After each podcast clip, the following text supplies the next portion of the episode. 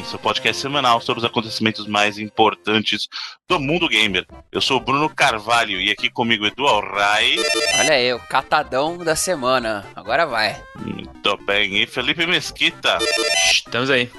Muito bem, senhores. Então aqui estamos para trazer as notícias da semana. E olha só que plot twist, que virada do destino. Em vez de ter um Nintendo Cast de, de entrada, nós teremos um Sega Cast. Olha só, estaria entre aspas, a SEGA de volta? Interrogação. Não, né, gente? A SEGA nunca saiu. A SEGA sempre esteve aí como software house, mas algumas notícias aí que tivemos Caraca, de um evento. Peraí, peraí, peraí. Hum. Essa é a frase que denuncia a idade total. O cara usar o termo software house. Não. né? Mas é, fazer o quê, né? Paciência. É. Mas falar isso, Bruno, já, a, a, comentando, quero mandar um abraço rapidamente, o, já que você comentou de software house, de coisa velha, pro pessoal lá do jogo velho, pro Age oh, lá. Um grande abraço, grande mandou a, Age, mandou a revista impressa aqui, parabéns, cara, tá muito maneira. Procurem. Não, fantástica. Parabéns, o pessoal fez o lançamento da primeira revista aí deles oficial é, em versão hardware. Eles já tinham a versão digital, né? Versão Sim. hardware. Versão física. versão impressa, já que a gente comentou a versão de... impressa fantástica. E já traz jogão na capa lindaça lá. Tem, tá falando de Mario, tá falando de, de Quackshot, que é um dos meus jogos favoritos aí do Mega Drive, já que a gente tá falando de Sega também. Sim, parabéns Fantástico. pra galera. Trabalho, trabalho fantástico. Parabéns pra toda a galera aí do, do jogo velho. Um grande abraço. Já, e como a gente mencionou aqui a questão da SEGA também, que faz parte desse, desse entre aspas, jogo velho, né? Aquela coisa dos anos 80, dos anos 90 aí. A SEGA fez um evento e trouxe algumas novidades, novidades, entre aspas, né? Vamos, vamos combinar? Alguns, algumas já eram pedras cantadas já, né? Aliás, pedra cantada, gente, pra quem não sabe de onde vem isso, não é porque é uma pedra canta, né? Que você sentou numa pedra canta. A pedra, a pedra cantada vem do dominó. Você que é um. Já falando de idade também, que a gente tá falando de velho, né? Pedra de dominó, dominó esporte dos velhos aí, é bacaninha. Então quando você fala pedra cantada, você já sabia essa jogada, já é uma pedra cantada. Muito bem. Tem a música do Fagner? Quando as pedras vão cantar, exatamente. É, é a da, da, abertura do Pedra sobre Pedra, novela da Globo aí. A grande Raimundo Fagner. Grande Fagner grande Fagner. O cara canta muito, velho. Tem umas músicas bacanas, muito bom. Um, um desses anúncios, entre aspas, eu vou começar pelo que para mim é o mais importante, porque esse programa é assim. Foi o anúncio do Shenmue Collection, né? Ou, ou, que teremos aí uma versão remasterizada. Ou não sabemos, na verdade, só foi anunciado Shenmue 1 e 2 Remastered. Não, né? e, então... e detalhe, não foi dito remaster por enquanto. Exato, é... tava lá Shenmue 1 e 2 e a gente não sabe exatamente o que. A gente sabe que teremos Shenmue 1 e 2 por enquanto para Xbox One, para PlayStation 4 e PC, que era uma coisa que a gente já falou. Pô, se o Shenmue 3 trouxe todo esse, esse, barulho no dia, porque foi uma coisa inacreditável, né? O que aconteceu lá, não sei se você, se, se o pessoal que tá ouvindo lembra, mas durante a E3 eles lançaram uma campanha de Kickstarter, né? Em conjunto com o Yu Suzuki, que é o criador não só de Shenmue, mas de grandes propriedades intelectuais da SEGA aí. Ele é equivalente, numa escala menor, obviamente, né, ao Miyamoto, ao que o Miyamoto é para Nintendo. É a única coisa que os jogos do Yu Suzuki não tiveram tanto sucesso assim quanto o Mario, né? É, com, então, um, pouco incompreendido, talvez. Né? Mas é um cara que sempre esteve buscando tecnologia em serviço dos seus jogos, cara. Você vê os jogos dele, ele sempre estava buscando um algo a mais. Isso é muito legal. E, e, é óbvio que a SEGA tinha que aproveitar disso, cara, porque não é possível. Então, é, era meio que a questão de quando, não era nem ser, mas quando, e finalmente anunciaram aí, é, em teoria sai esse ano ainda, né? Pelo menos que eu vi. É, o que, o que fica engraçado é que se o, essa coleção aí não tem. É 2018, mas não tem exatamente um mês ou uma data confirmada. Acho que é difícil o próprio Shenmue 3 ser 2018 ainda. Pode ser que ele possa passar para 2019 também. Meio, sei lá, acho que talvez seja um prefácio de que possa acontecer realmente o Shenmue passar para 2019. Eu não tava 3, esperando né, o Shenmue 3 pra esse ano, velho. É. O, mas o estranho é que realmente não tem um HD Collection, um HD Remaster, o que a gente tem de informação é que vão ter resoluções maiores, mas aparentemente é, são os jogos originais do. Digo, não tem texturas refeitas. É. É, o que eles falaram até de HD, né? Mas o HD significa que ele vai estar reformatado para dispositivo, displays HD, né? Então, Sim, é assim... é que você, você, digamos, aumentar a resolução não significa necessariamente que você Sim. vai melhorar a textura. É. Aliás, é uma dúvida que me, me bateu até aqui, Bruno. Hum. O Dreamcast já era wide? Não, né? Não, o Dream, por, por padrão, ele era ainda 4x3, cara. Por padrão, os jogos no Dream eram 4x3. Mas ajustar pro wide, em teoria, dependendo dos assets do jogo, não é tão complicado. Em teoria, é que depende como, como eles fizeram os assets, né? Principalmente assets de cenário e tal. Porque tem jogo que, em teoria, de novo, se você construiu ele já considerando espaços fora de câmera, você conseguiria puxar um pouquinho a câmera. Mas tudo isso é teoria, porque eu não sei como eles fizeram o Shenmue, né? Eu não É tava lá. porque no vídeo ele aparece wide, mas ele tá com aquela cara do Dreamcast mesmo, né? Ele Uhum. realmente parece que é um, um upscale de resolução mesmo. Uhum. É, se fizer pelo menos um upscale, já é alguma coisa. Ah, isso, né? ah, isso é confirmaram. É, isso vai rolar. O upscale vai rolar. Inclusive, ah, o controle, eles confirmaram que vai Então, ter é, opção do. Porque o maior problema do Shenmue, gente, pra jogar hoje em dia, não é gráfico. O problema é o controle, cara. O controle pros padrões de hoje em dia, é- essa é a parte que dói de rejogar Shenmue. Porque como ele foi construído na época pro Dream, e o Dream era um sistema que só tinha um É, analógico, falta analógico. Então aquela coisa de trabalhar o analógico com o D-pad, cara, é muito ruim no original. É a parte, digamos que é a parte mais fraca pra rejogar o original. É, é uma parte que eu sinto, sabe? Demora até eu me acostumar de novo toda vez que eu jogo. Ah, muitos jogos daquela época, né, sofrem. sim. Porque hoje sim. é, sei lá, desde a É padrão, geração Play né? 2 é, putz, costume total a gente ter. Não, é até engraçado se você parar pra pensar que dois analógicos já tinham até na própria geração Play 1. É, mas E pra- o pessoal não botava usar- muita fé, né? O pessoal não botava muita fé. E é o formato que ficou hoje. É o padrão da indústria é ter pelo menos os dois, os dois analógicos, né? Era engraçado que no início eles usavam pra dar aquele spam mesmo na câmera, né? Não era pra você controlar mesmo a câmera. É, dependendo do jogo, era, era engraçado. Não tinha um controle. Porque nem todo jogo 3D tinha câmera livre. É. Pra você controlar, Exato. né? Então, às vezes, você só. Ele funcionava como um outro botão mesmo, sabe? Pra você. É o que você falou, você dá um toque pro lado, ele dá um, dá- muda a tela. Então ele dá um pra trás, ele abre mais, sabe? Muito Mas o que confirmaram foi isso também a questão do idioma, que você pode jogar com o idioma japonês ou o americano. E o pessoal que tá falando assim, putz, tomara que tenha português, difícil, hein? A, a gente sabe que os jogos da SEGA não tem. A SEGA, como distribuidora, não tem o hábito de colocar jogo em, com. nem que legendado, hein, cara, em português. A É, gente no- sabe que. No Steam já tá dizendo que não tem legenda. É, então, porque jogos de outras produtoras, a Capcom faz isso, a Warner faz um trabalho primoroso que ela manda a legenda e dubla o jogo inteirinho ainda, quando é jogo distribuído pela Warner.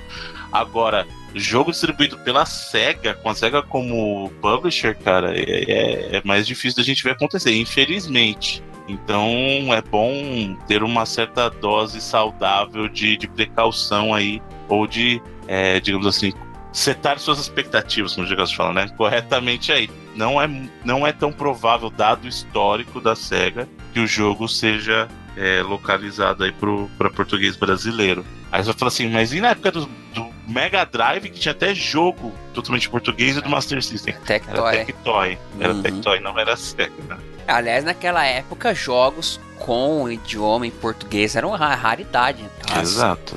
as produtoras grandes, pois só foi começar a acontecer, acho que na geração, mesmo na geração Play 3, né, cara?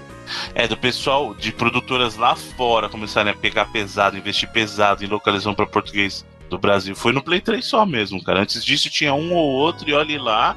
E como a gente falou, na- no caso da geração 8 e 16 bits, é porque a gente tinha uma representação nacional que era de interesse deles fazer isso. A gente teve lá no Master System Phantasy Star todo em português, tinha jogo de, de como já falei, é o jogo da turma da Mônica. Então tinha muito jogo. O jogo de Chapolin é um jogo brasileiro. Né? Um, não é nem um jogo, né? Uma ROM hack brasileira aí, né? Então, E, e rolava também bastante com o PC, né? Com o console que pegou mesmo no.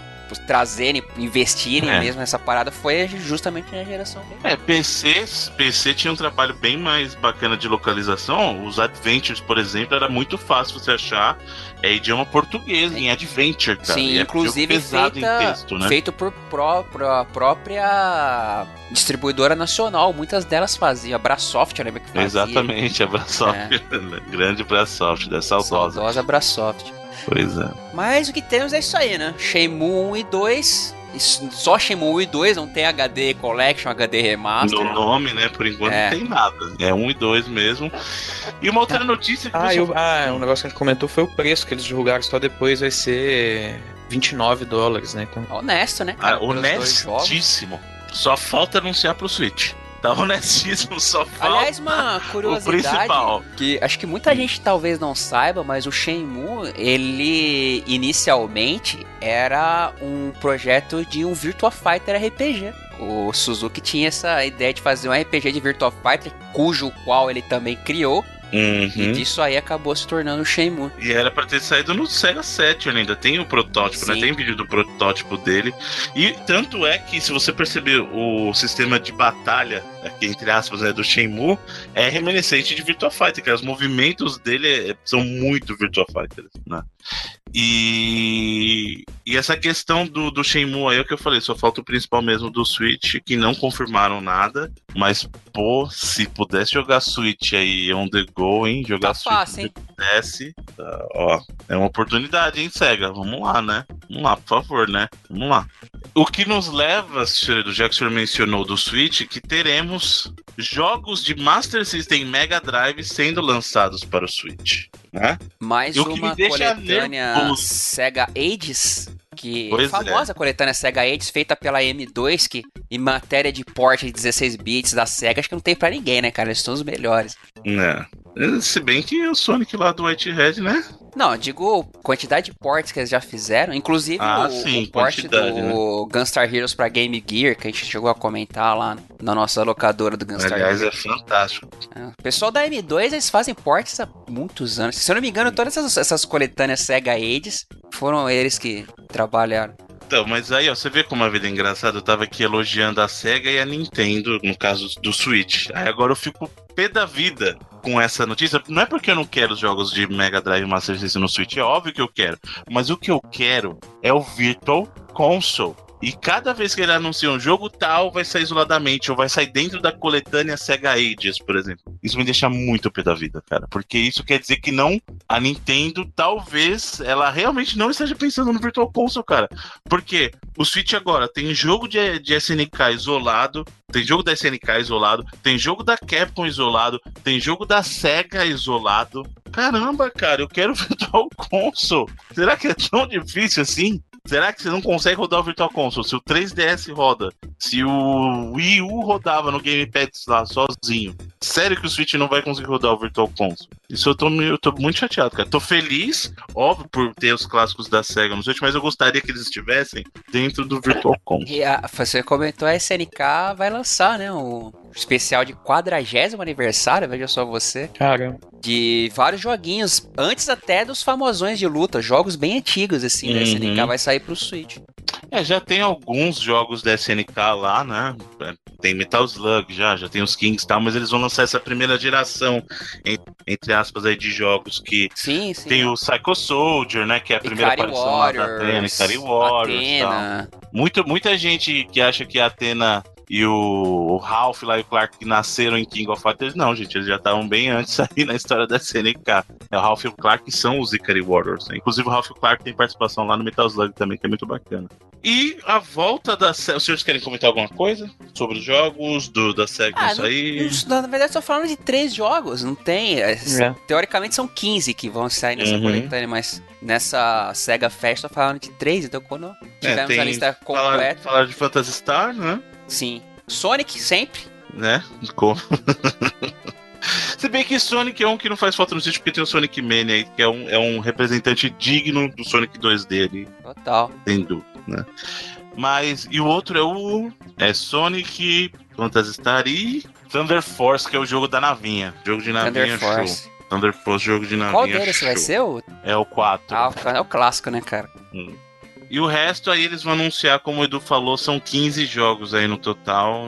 Tá bacana, mas eu quero Virtual Console, entende? Tá bom? Sega e Nintendo entendam que eu quero Virtual Console.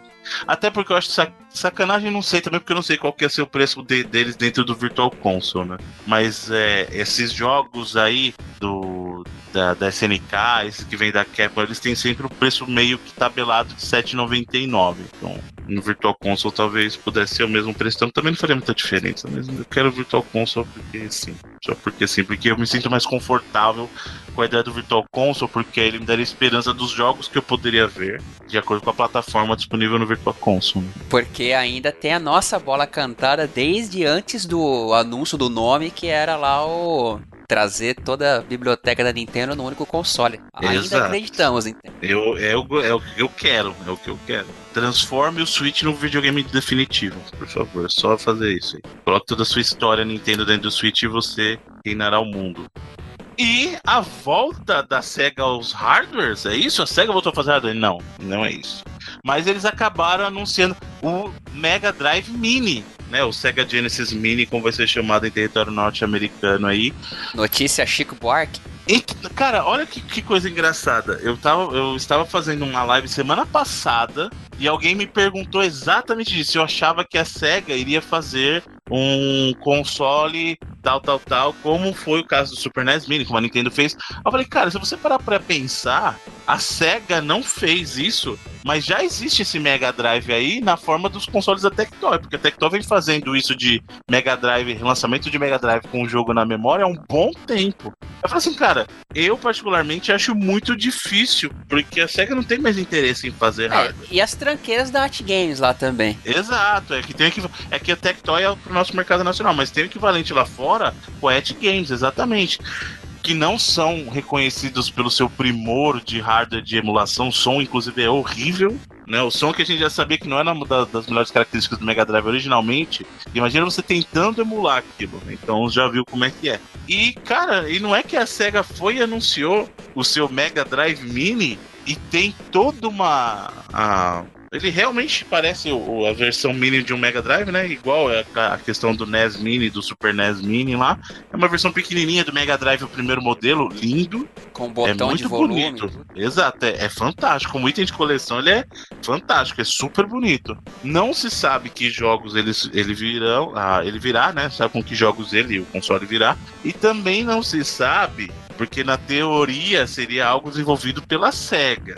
Na teoria. Só que a gente sabe que a SEGA não mantém é, estrutura de hardware. Já faz um bom tempo, ela não tem contrato para fabricação de item, né? Tudo é terceirizado. E existe uma certa suspeita, uma certa dúvida se efetivamente o Mega Drive Mini será ou não um produto produzido pela SEGA ou se ele será somente licenciado. Não. É, chegou a rolar um, um tweet da própria 8 Games falando que é, o Mega Drive Mini seria lançado em conjunto, né, entre a 8 Games e a Sega, e ele teria uma, uma tecnologia nova da 8 Games, né? Que, em tese eles gostariam de resolver esses problemas, essas críticas, né, que muita gente reclama, né? Seria baseado numa nova emulação deles. Mas depois eles deletaram o tweet, não sei porque se, a galera ficou meio decepcionada com a notícia de eles estarem envolvidos, eles acabaram deletando o tweet, assim. Então, o engraçado é que outro tweet que rolou antes de ter a- o evento da SEGA no Japão, de um sujeito que dizia ter informações de que a SEGA poderia, de alguma forma, voltar a trabalhar com hardware. Ou seja, tá mega nebuloso ainda se isso vai mesmo ser feito pela SEGA ou a possibilidade maior que é de fato ser uma outra versão da At Games. É, porque se a gente parar pra pensar como a Et Games já trabalha com isso, ela já tem os contatos da produção de hardware, ela já tem uma estrutura pronta. É, meio Aí. difícil imaginar que a SEGA vai fazer uma linha de montagem só pra produzir esse Mega Drive Mini. Entendeu? É, é muito. Eu, eu, quando eu vi o anúncio em si, eu falei, cara, não é a SEGA, não tem como, eles não vão. Porque a SEGA saiu do negócio de hardware justamente, justamente por questão de custo que era pra ela e ela ia. A SEGA, se não tivesse saído do mercado de hardware, a SEGA ia pra casa do chapéu, entendeu? Ela saiu de hardware porque era um custo. E aí ela acabou se recuperando como justamente publisher, né? Ou como é, desenvolvedora também de alguns jogos. Então ela, ela, se, ela focou no software. Eu acho muito difícil a SEGA no momento atual dela pegar e dar dois passos para trás e começar a se importar com hardware de novo, sabe? Em pensar em montar uma linha de produção, ou mesmo que ela não, ser, ela não tenha uma linha de produção dela, ela vai ter que negociar com alguém essa linha de produção, sabe? De uma forma terceirizada, tal, que seja, mas é uma dor de cabeça que a SEGA não quer. Então eu realmente acredito que esse hardware não será algo produzido pela SEGA. Ela vai licenciar, nem que ela finja que é ela, sabe? Nem que não tenha na caixa, por exemplo, o nome da T-Games. Que ela compre delas e faça aquela coisa meio do do que a gente tem de alguns produtos OEM, manja? Ou vem sem marca nenhuma, ou é uma outra pessoa que faz aí, só que, sabe? Então, eu acho que vai ser algo assim, cara. Eu duvido que a SEGA vá ter dor de cabeça, ou queira ter dor de cabeça com o negócio de produção, cara, porque produção de hardware é muito complicado, cara, é muita dor de cabeça. Para um resultado que talvez não seja garantido. É óbvio que a gente tem um histórico de Super NES Mini e de NES Mini que venderam muito. Isso é óbvio. Mas a Nintendo já tem, digamos assim, essa, essa, essa coisa de ter que se preocupar com a produção de hardware porque ela ainda está no mercado de hardware. Eu acho que, né? é, por mais que eu adore a SEGA, tal qual o Bruno, mas a memória afetiva da Nintendo é muito mais forte, né, cara? No Não mundo, se, né? No é, mundo, a gente... Assim, se um Mega Drive Mini feito, ainda que fosse, ó, oh, foi feito pela SEGA na linha de produção, estamos voltando no tempo, teria um impacto, mas eu acho que não chegaria perto do impacto do de um NES, NES Mini, Mini do SNES Mini. Não, não tem, até porque o, o, Mega Drive mesmo ele vendeu, sabe, quase metade do que vendeu um Nintendinho na época. E a gente sabe, o Mega Drive foi um console muito forte no Brasil graças ao esforço da Tectoy, porque era uma coisa que o brasileiro se associa, a, associava muito com o Brasil, mesmo que a gente, a gente tinha Tectoy, sabe? Era propaganda é. Tectoy em revista, propaganda de Tectoy na, na TV. Na América chegou a, a, bater a Nintendo no começo, assim, mas depois, né? 93, Não, é, 94. Foi, no, no período de 93, 94 foi, o, foi o, o ápice da guerra do, dos videogames. No, 92, aquela... assim, aquela época do Sonic 2, o Mega Drive chegou a ser parelho, chegou a vender até mais, né? Sim. Mas Aí, depois eu teve aconteceu? Depois Exatamente. Depois que a SEGA largou de mão para fazer o plano dela, que a gente vai focar no Sega Saturn, desandou de vez. E a Nintendo seguiu dando suporte pro, Nintendo, pro Super Nintendo.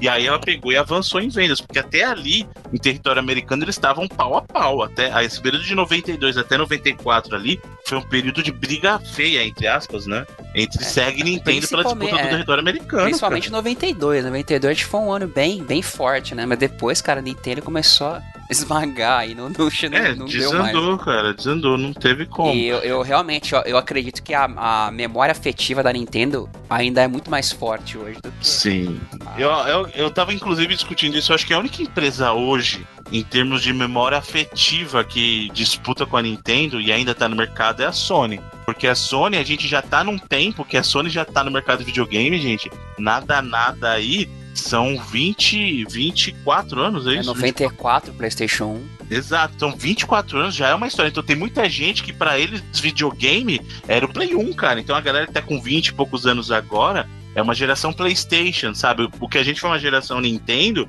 tem uma geração nova que é PlayStation. Então, Ou eu acho Play que 2 até, né? É, então, eu é. acho que para muita gente a, a, Sony, entre aspas, foi a Nintendo deles, pra essa galera mais nova, sabe? Então eu acho que a única empresa que pode bater assim em termos de de efeito nostálgico com a Nintendo é a, a Sony para essa galera mais nova, sabe? Tem uma galera que efetivamente cresceu PlayStation. E o nome tá aí até hoje também. Exato, que é uma grande vantagem da Sony que o PlayStation nunca mudou de nome, né? Ele só adicionou número. Então, o cara que jogava PlayStation, o nome fica martelando a cabeça inteira: PlayStation, PlayStation, PlayStation. Nunca deixou de ser PlayStation. Que, aliás, eu acho que é uma estratégia super inteligente da Sony nesse sentido. Tanto que a PlayStation é uma divisão dentro da Sony, né? Então. É... que leva a Sony nas é, costas. leva a Sony nas costas. então, eu acho isso fantástico.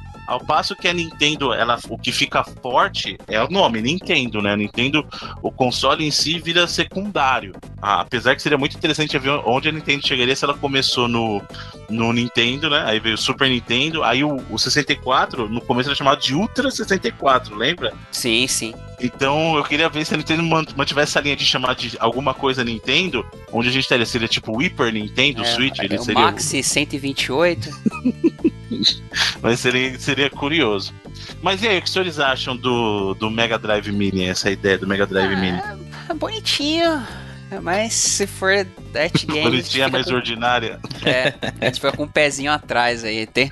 É uma boa definição, Bruno. É. Não é minha. Não se, é a gente, minha, se, a gente, se usássemos aquelas frases que vocês usam no, nos 99 Vidas na, capa já Na teria. capa, né? É, frase de capa. Mas o senhor, o senhor Felipe que é isento, já que o caso de Edu e eu somos vítimas da nostalgia da série, mas o senhor Felipe que é isento, que não, não viveu essa. Aliás, só pra mencionar, a Brutinha Mais Ordinária é do senhor né? Nelson Rodrigues. Nelson Rodrigues, não é minha essa frase, por É. favor. Não me deem mérito que não é meu, é da do obra de grande, Nelson Rodrigues. grande Nelson Rodrigues, hein? Eu sou o ex-contínuo. E você? né? Para por aí. É famosa.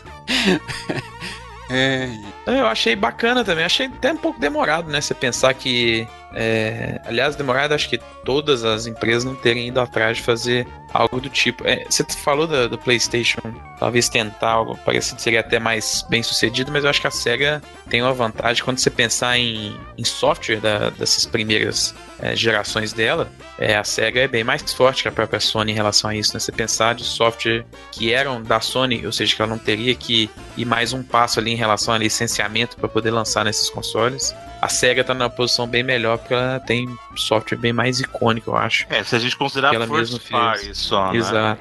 Mas É, se você fosse- lembrar o NES, os NES e o Super NES Mini, eles contam com suporte Sim. third party, hein? Mas a maioria dos Capcom, jogos é first. Né? Konami. A Não. maioria dos jogos são, são os firsts ainda, que é Ó, de bem Play 1, mais vamos ver, fácil. um Play 1 Mini, o que que viria, na opinião de vocês aí? Um Play 1 Mini. Ah, cara, na época do Play 1 da Sony mesmo era pouquíssima coisa, né? Gran Turismo, Gran Turismo. o Hot Shot.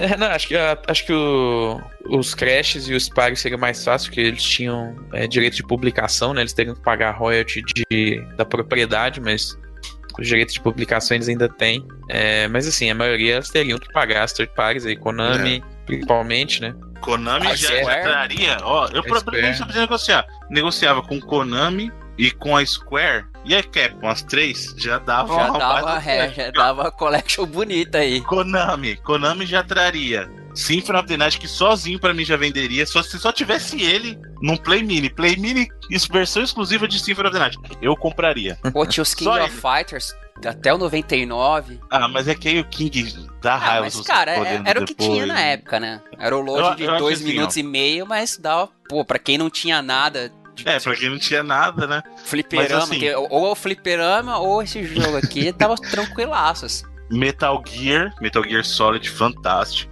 Os Residentes do 1 ao 3, por exemplo, daria um bom item aí da Capcom, né? Breath of Fire, da Capcom. Não, Os Final Fantasy O e três, mais o quatro. e demais Nossa, Final RPGs da Fantasy. Square. Ó, Tactics, Final, olha o que dava pra fazer só com a Square. Final Fantasy Tactics, aí o Final Fantasy do 1 ao 9, porque tem as, os anthologies lá da, da, da Square. Então tem o Final Fantasy 1 e 2. Aí tem lá é o 4 que vem com Chrono Trigger, ainda o Chrono Trigger. O, peraí, peraí, o 1 e o Nossa. 2 chegou a sair pra Play 1? Acho que não, hein? Saiu, Saiu? cara. Saiu. Não foi Ó, pra... tem, tem uma coletânea do 1 e do 2. Acho que tem três ou quatro é, antologias lá do Final Fantasy que tem. Eu tenho uma que é o 5 e o 6. Tem uma que é o 4 e o Chrono Trigger. Ou é o 6 e o Chrono Trigger? Eu não lembro. Não, é o 4 e o Chrono Trigger. Aí o 5 e o 6. Tem o, o 1 e o 2, eu acho. Eu não lembro o 3 onde ele tá. Pô, mas aí é foda, né? Metade dos Não, o jogos ser três jogo acho que de não, que o Bruno, acho que o Nintendinho, três Super só-. É, o 3 só veio sair pro, pro ocidente na época do DS só. Então, é isso que eu tô falando. O 3 é o único que eu não sei onde ele tá nessa parada.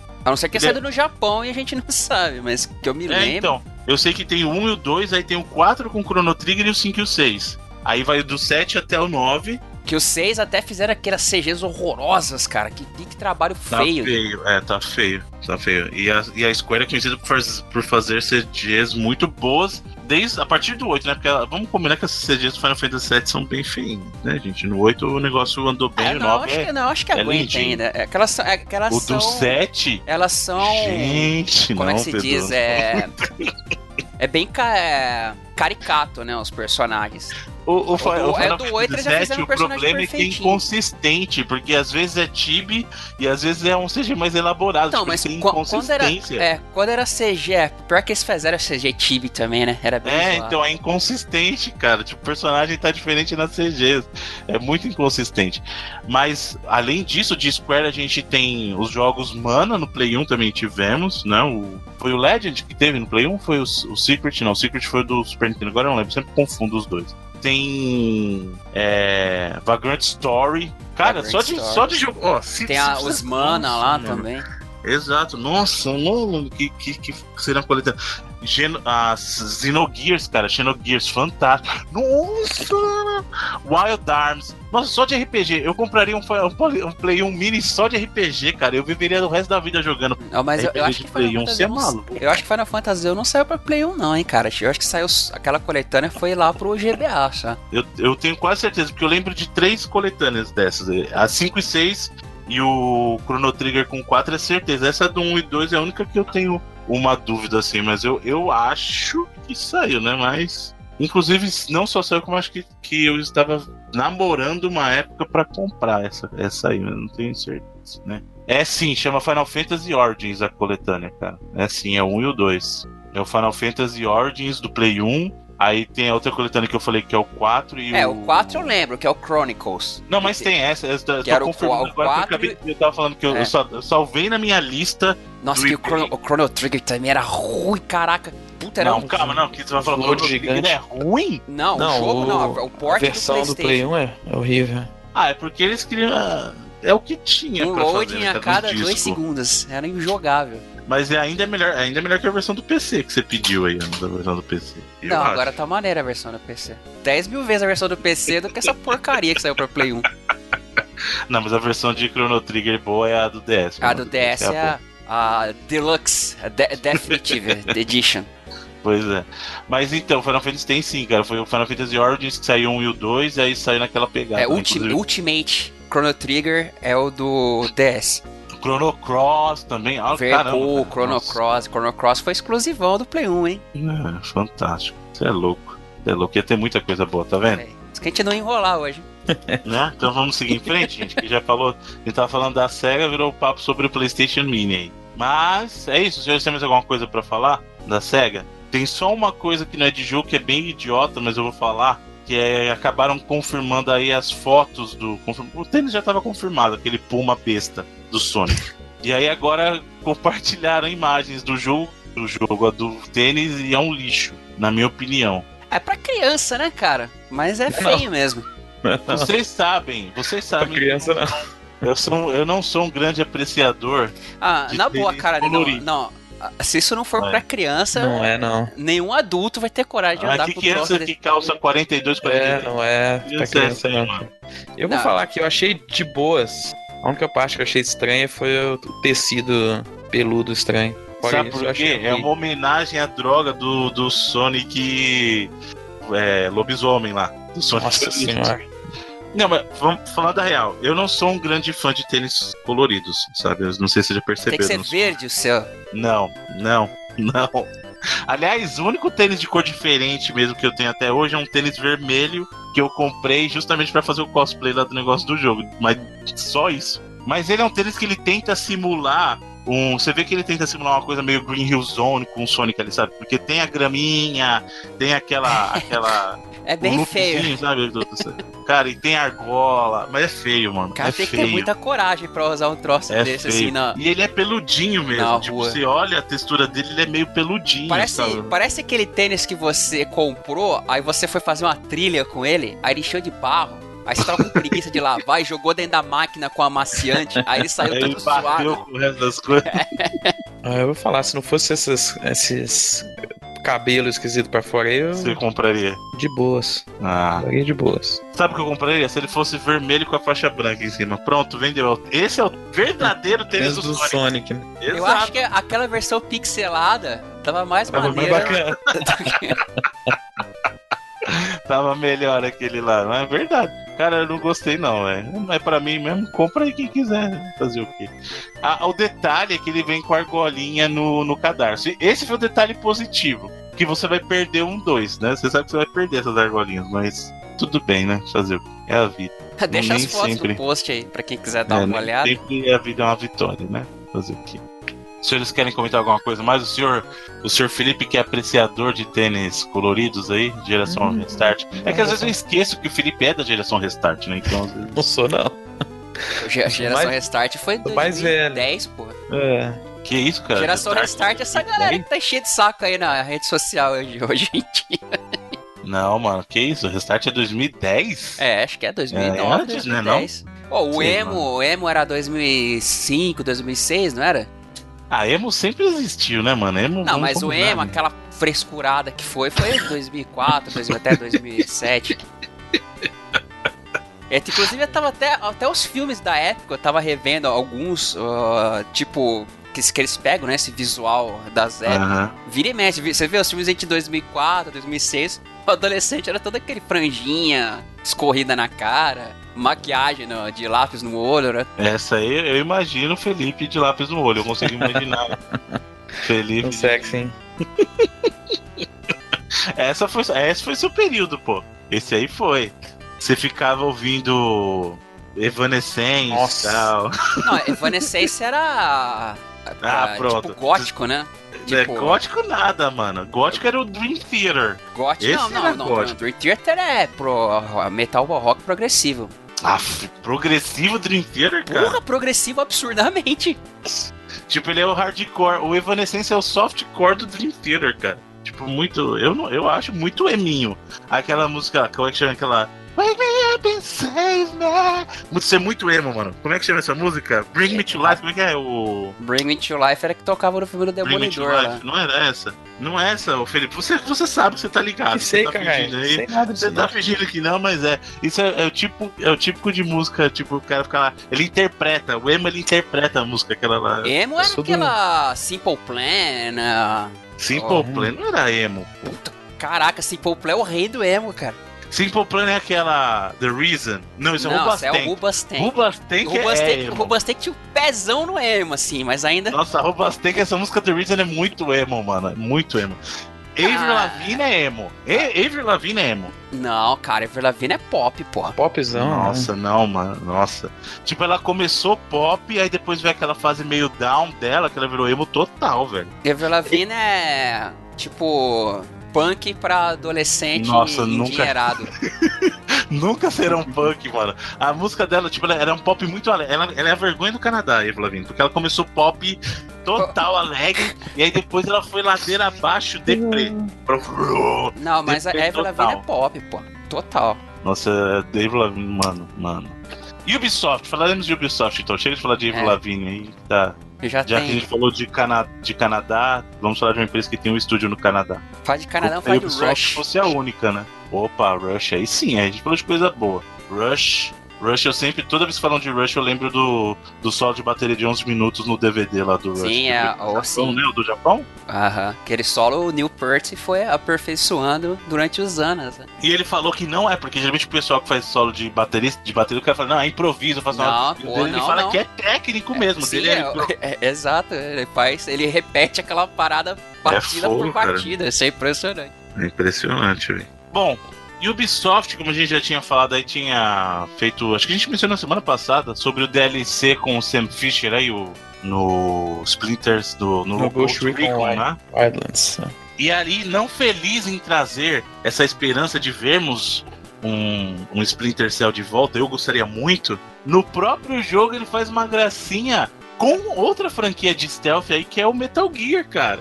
Uma, ele, não, ele, não, ele não faz uma alfinetando, ele faz uma homenagem né? bonita. É, eu achei legal. legal. É, achei legal também. No jogo ele fala, é, ah, não sei se isso não é spoiler, né, gente? É, cara, pô, tipo, é, um, é um easter egg. É, pô, quiser, não, pula, pula os próximos 30, 30 segundos. segundos é. Mas ele chega e fala assim: é, já não fazem mais jogos stealth aí. Já não fazem mais stealth antigamente. Não fala jogo, né? Fala, já não fazem mais stealth como antigamente. Agentes de stealth, acho que ele fala um negócio assim. É, aí fala, ah, tinha um outro cara aí que andava por aí fazendo uma coisa mais voltada pra ação e tal. O cara é muito legal. É, o cara usava ele... uma bandeira na cabeça. É, aí a, ele a mina... andava por aí com uma bandana. A mina fala, ah, ouvi dizer que ele se aposentou, né? Tá. Fantástico. Ele, ele faz isso, eu achei uma homenagem bonita e eu acho bacana que ele deu uma alfinetadinha na Konami. Sim. E aí ele falou, e aí ele, tipo, vai voltar. E é isso aí, é isso aí, Sam Fisher. Vai voltar, já que a Konami não quer me dar Metal Gear, agora você, Splinter Cell, é meu novo jogo de stealth favorito aí quando voltar. Temos esperança de que surja alguma coisa desse, desse DLC. Só... Em breve. É, vamos ver, né? Dois meses aí. O Sr. Felipe garantiu, olha lá, dois meses. O Sr. Felipe está garantindo que em dois meses, muito em breve, veremos algo aí do senhor Sam Fisher. Veremos, hein? O pessoal vai cobrar de você, Felipe. Depois ele pode cobrar do Felipe lá. Lá onde? A pessoa vai vir aqui da minha casa. Twitter. Ah, na sua tá. casa também. pessoal que quiser vai cobrar o Felipe no, no food truck, né? Vai até o food truck lá. Vai até Belzonte, vai até Belzonte. É. Até Belzonte, procura o food truck do, do Felipe, come um, um taco e. não é mais comida mexicana, né? Então come uma, uma, É também. marmitex. É ainda? Então, Às vezes é. Come um taco e um marmitex. E aí depois você cobra ele do negócio do Splinter Cell, hein? Aí sim, fechou. Acho que você podia pegar o seu food truck e passear pelo Brasil, hein? Acho que seria uma boa ideia. né? Virar itinerante. Louco, seria Acho que a louco. ideia do food truck é essa, não? Ô, peraí, ô Felipe, agora eu tô, eu tô- tô- falei brincando, falei sério, cara, agora. Por que que durante a BGS... Não. Nossa, seria fantástico, pô. Por que não, velho? Olha que ideia cheia. Não, Felipe, genial. Genial, para. Essa ideia é genial, velho. Não. Você vem de Minas pra São Paulo. Ô, ô, Felipe, vem na minha, velho. Você vem de Minas com o food truck. Que, não, que sensacional, velho. Eu tenho Boa. certeza que os nossos amigos gamers fariam valer a pena. Eles comprariam todos, só almoçariam e jantariam lá se você abrisse pra janta no seu food truck. Eu É, trabalho, é. eu trabalho em troca de cerveja. Ó, sensacional. Não, Felipe, pensa com carinho. Pensa com carinho. Pensa nos nossos queridos e queridas amigos e amigas gamers. Que, o que eles não fariam com o seu food truck. Pensa bem, que sucesso que seria. Pensa com carinho. Promete. Aham. Promete que você vai pensar com carinho. Então tá bom. Algum comentário sobre Sam Fisher e a sua participação em Ghost Recon? Ah, estamos aguardando o retorno oficial, segundo Felipe Mesquita. Em dois meses, cobrem. Ah, eu- eu- mas é- é- vai vir, esse cara não ia trazer o, o Ironside de volta de graça, assim, só À pra fazer. um- toa, né? É, só pra fazer um Exato. DLC. Bom, falando em DLC, que pra quem não sabe é downloadable content, ou seja, poderia ser qualquer coisa que você baixa da internet, é um DLC. É que a gente convencionou que o DLC ele é conteúdo adicional, mas não é. DLC é alguma coisa que você baixa, certo? Sim, e tal qual o do Ghost Recon nem sempre é pago, esse é no caso. Alguns são pagos, um nem pouco sempre. mais, que né? parte do nem sempre ficou. Mas eu não tô falando que não, que eu de- falei alguns. Eu falei que alguns são É. pagos mais, outros um pouquinho menos, outros vêm de graça. Dizem que nada vem de graça na vida. Então, al- alguém tá pagando alguma coisa. não de existe almoço grátis, Bruno Carvalho. Não existe almoço grátis, porém existe almoço saudável durante a BGS no Food Truck do Felipe Mesquita. Tem, na... Tem nada de saudável, né? É. Saudável pro bolso. Ele é Ah, saudável sim, pro pro seu meu, né? bolso. É. Pro bolso do Felipe. Do seu, eu digo do seu mesmo, Felipe, não do seu. pensa, pensa com carinho aí, pensa com Tá carinho. chegando, hein? Amigos gamers, amigos e amigas gamers, vocês querem o food truck do Felipe na, durante a BGS aqui em outubro? Quer que o Felipe venha dirigindo seu food truck de Minas até São Paulo? Você vai fazer o seguinte: você vai deixar o seu comentário na postagem desse episódio e vai lá no Twitter, arroba FelipeMGM, e fala lá, Felipe, queremos Hashtag, o food truck. É, é hashtag Felipe Mesquita, queremos o seu food truck durante a BGS 2018 Não, não, em São pera- Paulo. não, Essa é a hashtag. Não, não, Bruno, você não entendeu o conceito de hashtag. Acho que tá meio. Vai usar os 280 caracteres É. na hashtag. Ó, pode crer, foi aqui, ó. Hashtag Hum. Felipe Food Truck SP. Pronto. Show. Bom show essa. Mesquita, Mesquita Food É Truck. Mesquita Food Truck. Olha lá, boa. Não, ó, É. Food Truck Mesquita SP. Vai lá, É, hashtag Food Truck Mesquita SP. Sucesso. Se Vamos fazer igual o pessoal do Westworld. Se atingir mil RTs, mil hits dessa hashtag aí. Nossa, não. Pô, cara, Sério? Westworld. Felipe Mesquita, vamos fazer um compromisso. Não, não existe compromisso nenhum. Se essa hashtag entrar no TT, mesmo se Brasil, não, O Bruno- Brasil. O Bruno vai entrar no Mundial, dirigida. não vou não, Bruno, né? Não tem Por que existe não, cara? Por que, Por que você que não? odeia São Paulo? Por que, que você odeia São Paulo, cara? Porque eu odeio mesmo. Ainda mais tiver que dirigir aqui, né? Que eu tô Nossa. ligado. Cara, onde é que ele ia parar? Food truck lá naquele. No AMB lá. Ah, a gente dá um jeito, velho. A gente dá um jeito. A gente dá um jeito. Isso aí, né? Isso aí é de menos. Isso aí a gente consegue. Algum, algum amigo ou amiga gamer deve conseguir um alvará na prefeitura pra gente. Isso aí. É. Parar no parquinho do lado do. ah, ele pode estacionar no estacionamento do. É no Center Norte? Dessa vez onde que vai ser? Acho que deve esse ser, ano. deve ser no Acho que é no lugar. norte.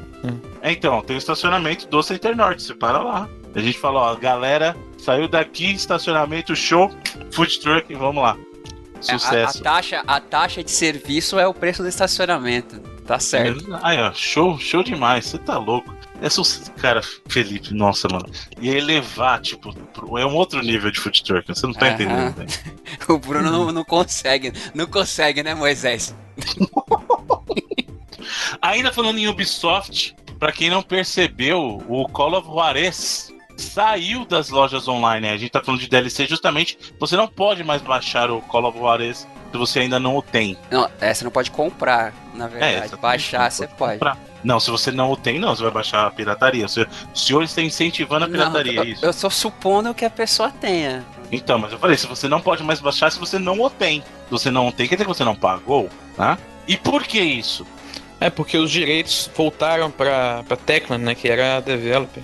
Então a Ubisoft tirou porque não é. Ela não, se eles, eles provavelmente vão voltar, só que agora é publicados e distribuídos pela própria Techland. Uhum. E ou aí, não. É, ou não.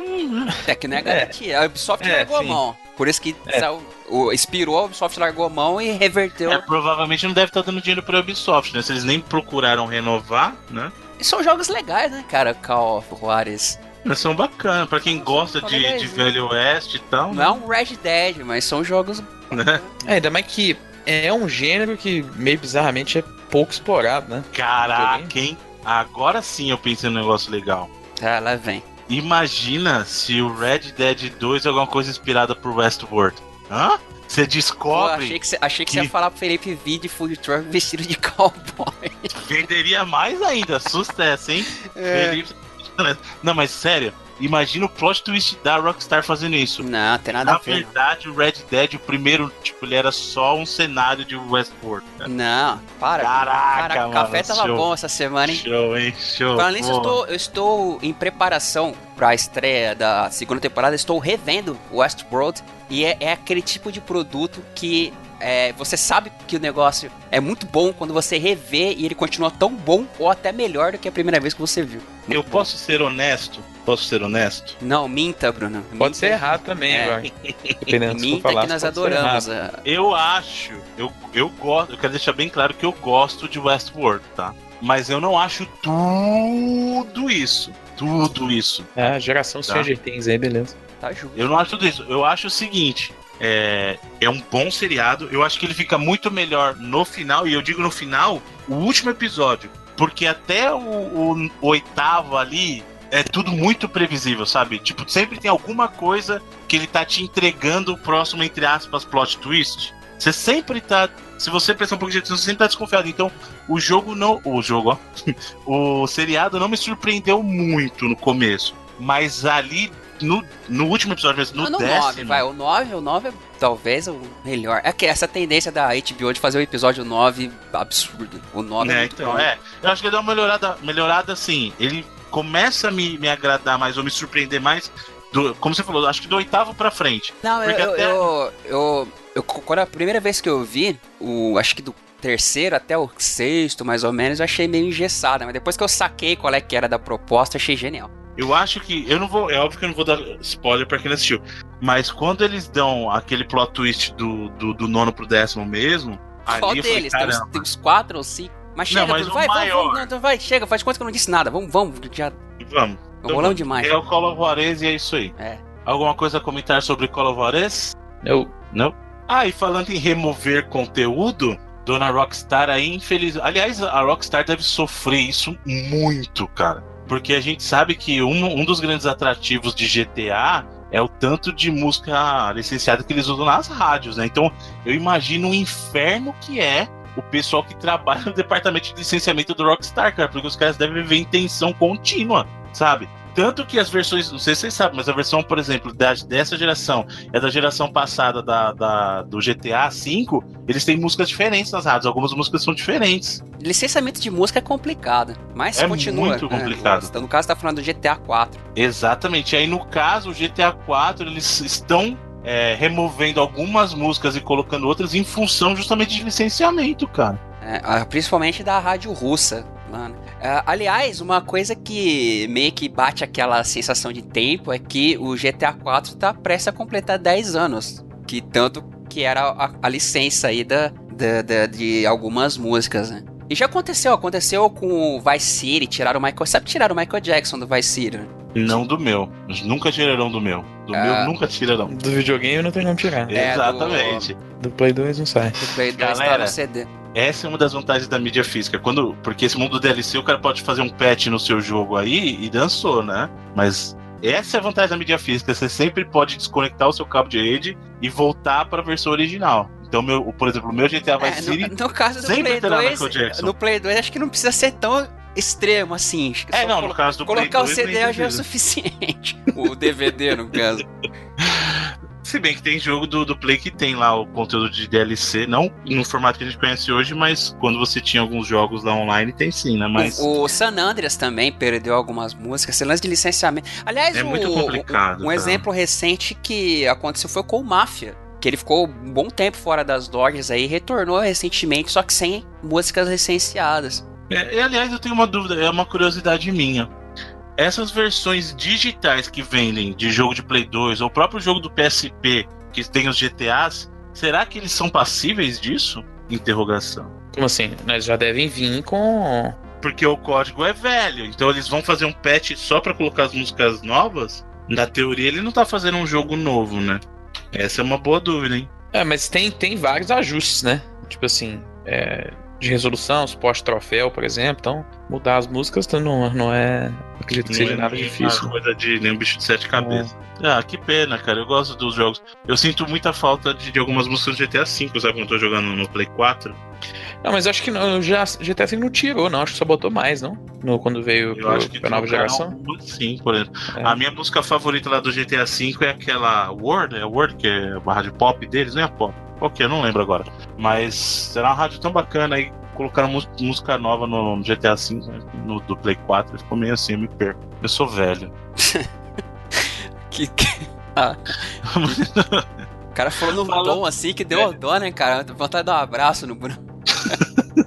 Falando em velho, um velho amigo, dono de, de vários records por aí, ou vários recordes por aí, o senhor Billy Mitchell, barbudo, teve até. Ele até apareceu no. é, como é que chama? Apenas um show. Uma versão dele que é a cabeça voadora dele, vocês já viram? Esse episódio do Apenas um Show. E acontece que ele não é mais nada. Porque o Billy Mitchell ele era conhecido por ser né, o King of Kong, ele era detentor de vários recordes de videogame aí. E infelizmente, segundo algo que o Edu já até trouxe, né? Porque ele estava. Supostamente ele teria jogado usando Mami e não podia jogar no Mami a versão que ele usou porque ele poderia estar usando cheat. Ele foi banido da comunidade dos recordes deles aí e perdeu o título, cara. É. Não Da- tem mais recorde nenhum. O, foi banido da Twin Galaxies, que. A gente já comentou, né? Os, os caras os caras estão aí desde o início dos anos 80, eles que registram. a gente, a gente regi- chegou a comentar da, da análise que eles estavam fazendo. Sim, né? sim. Eles registram recordes de videogame e tal, desde o início dos anos 80. Inclusive,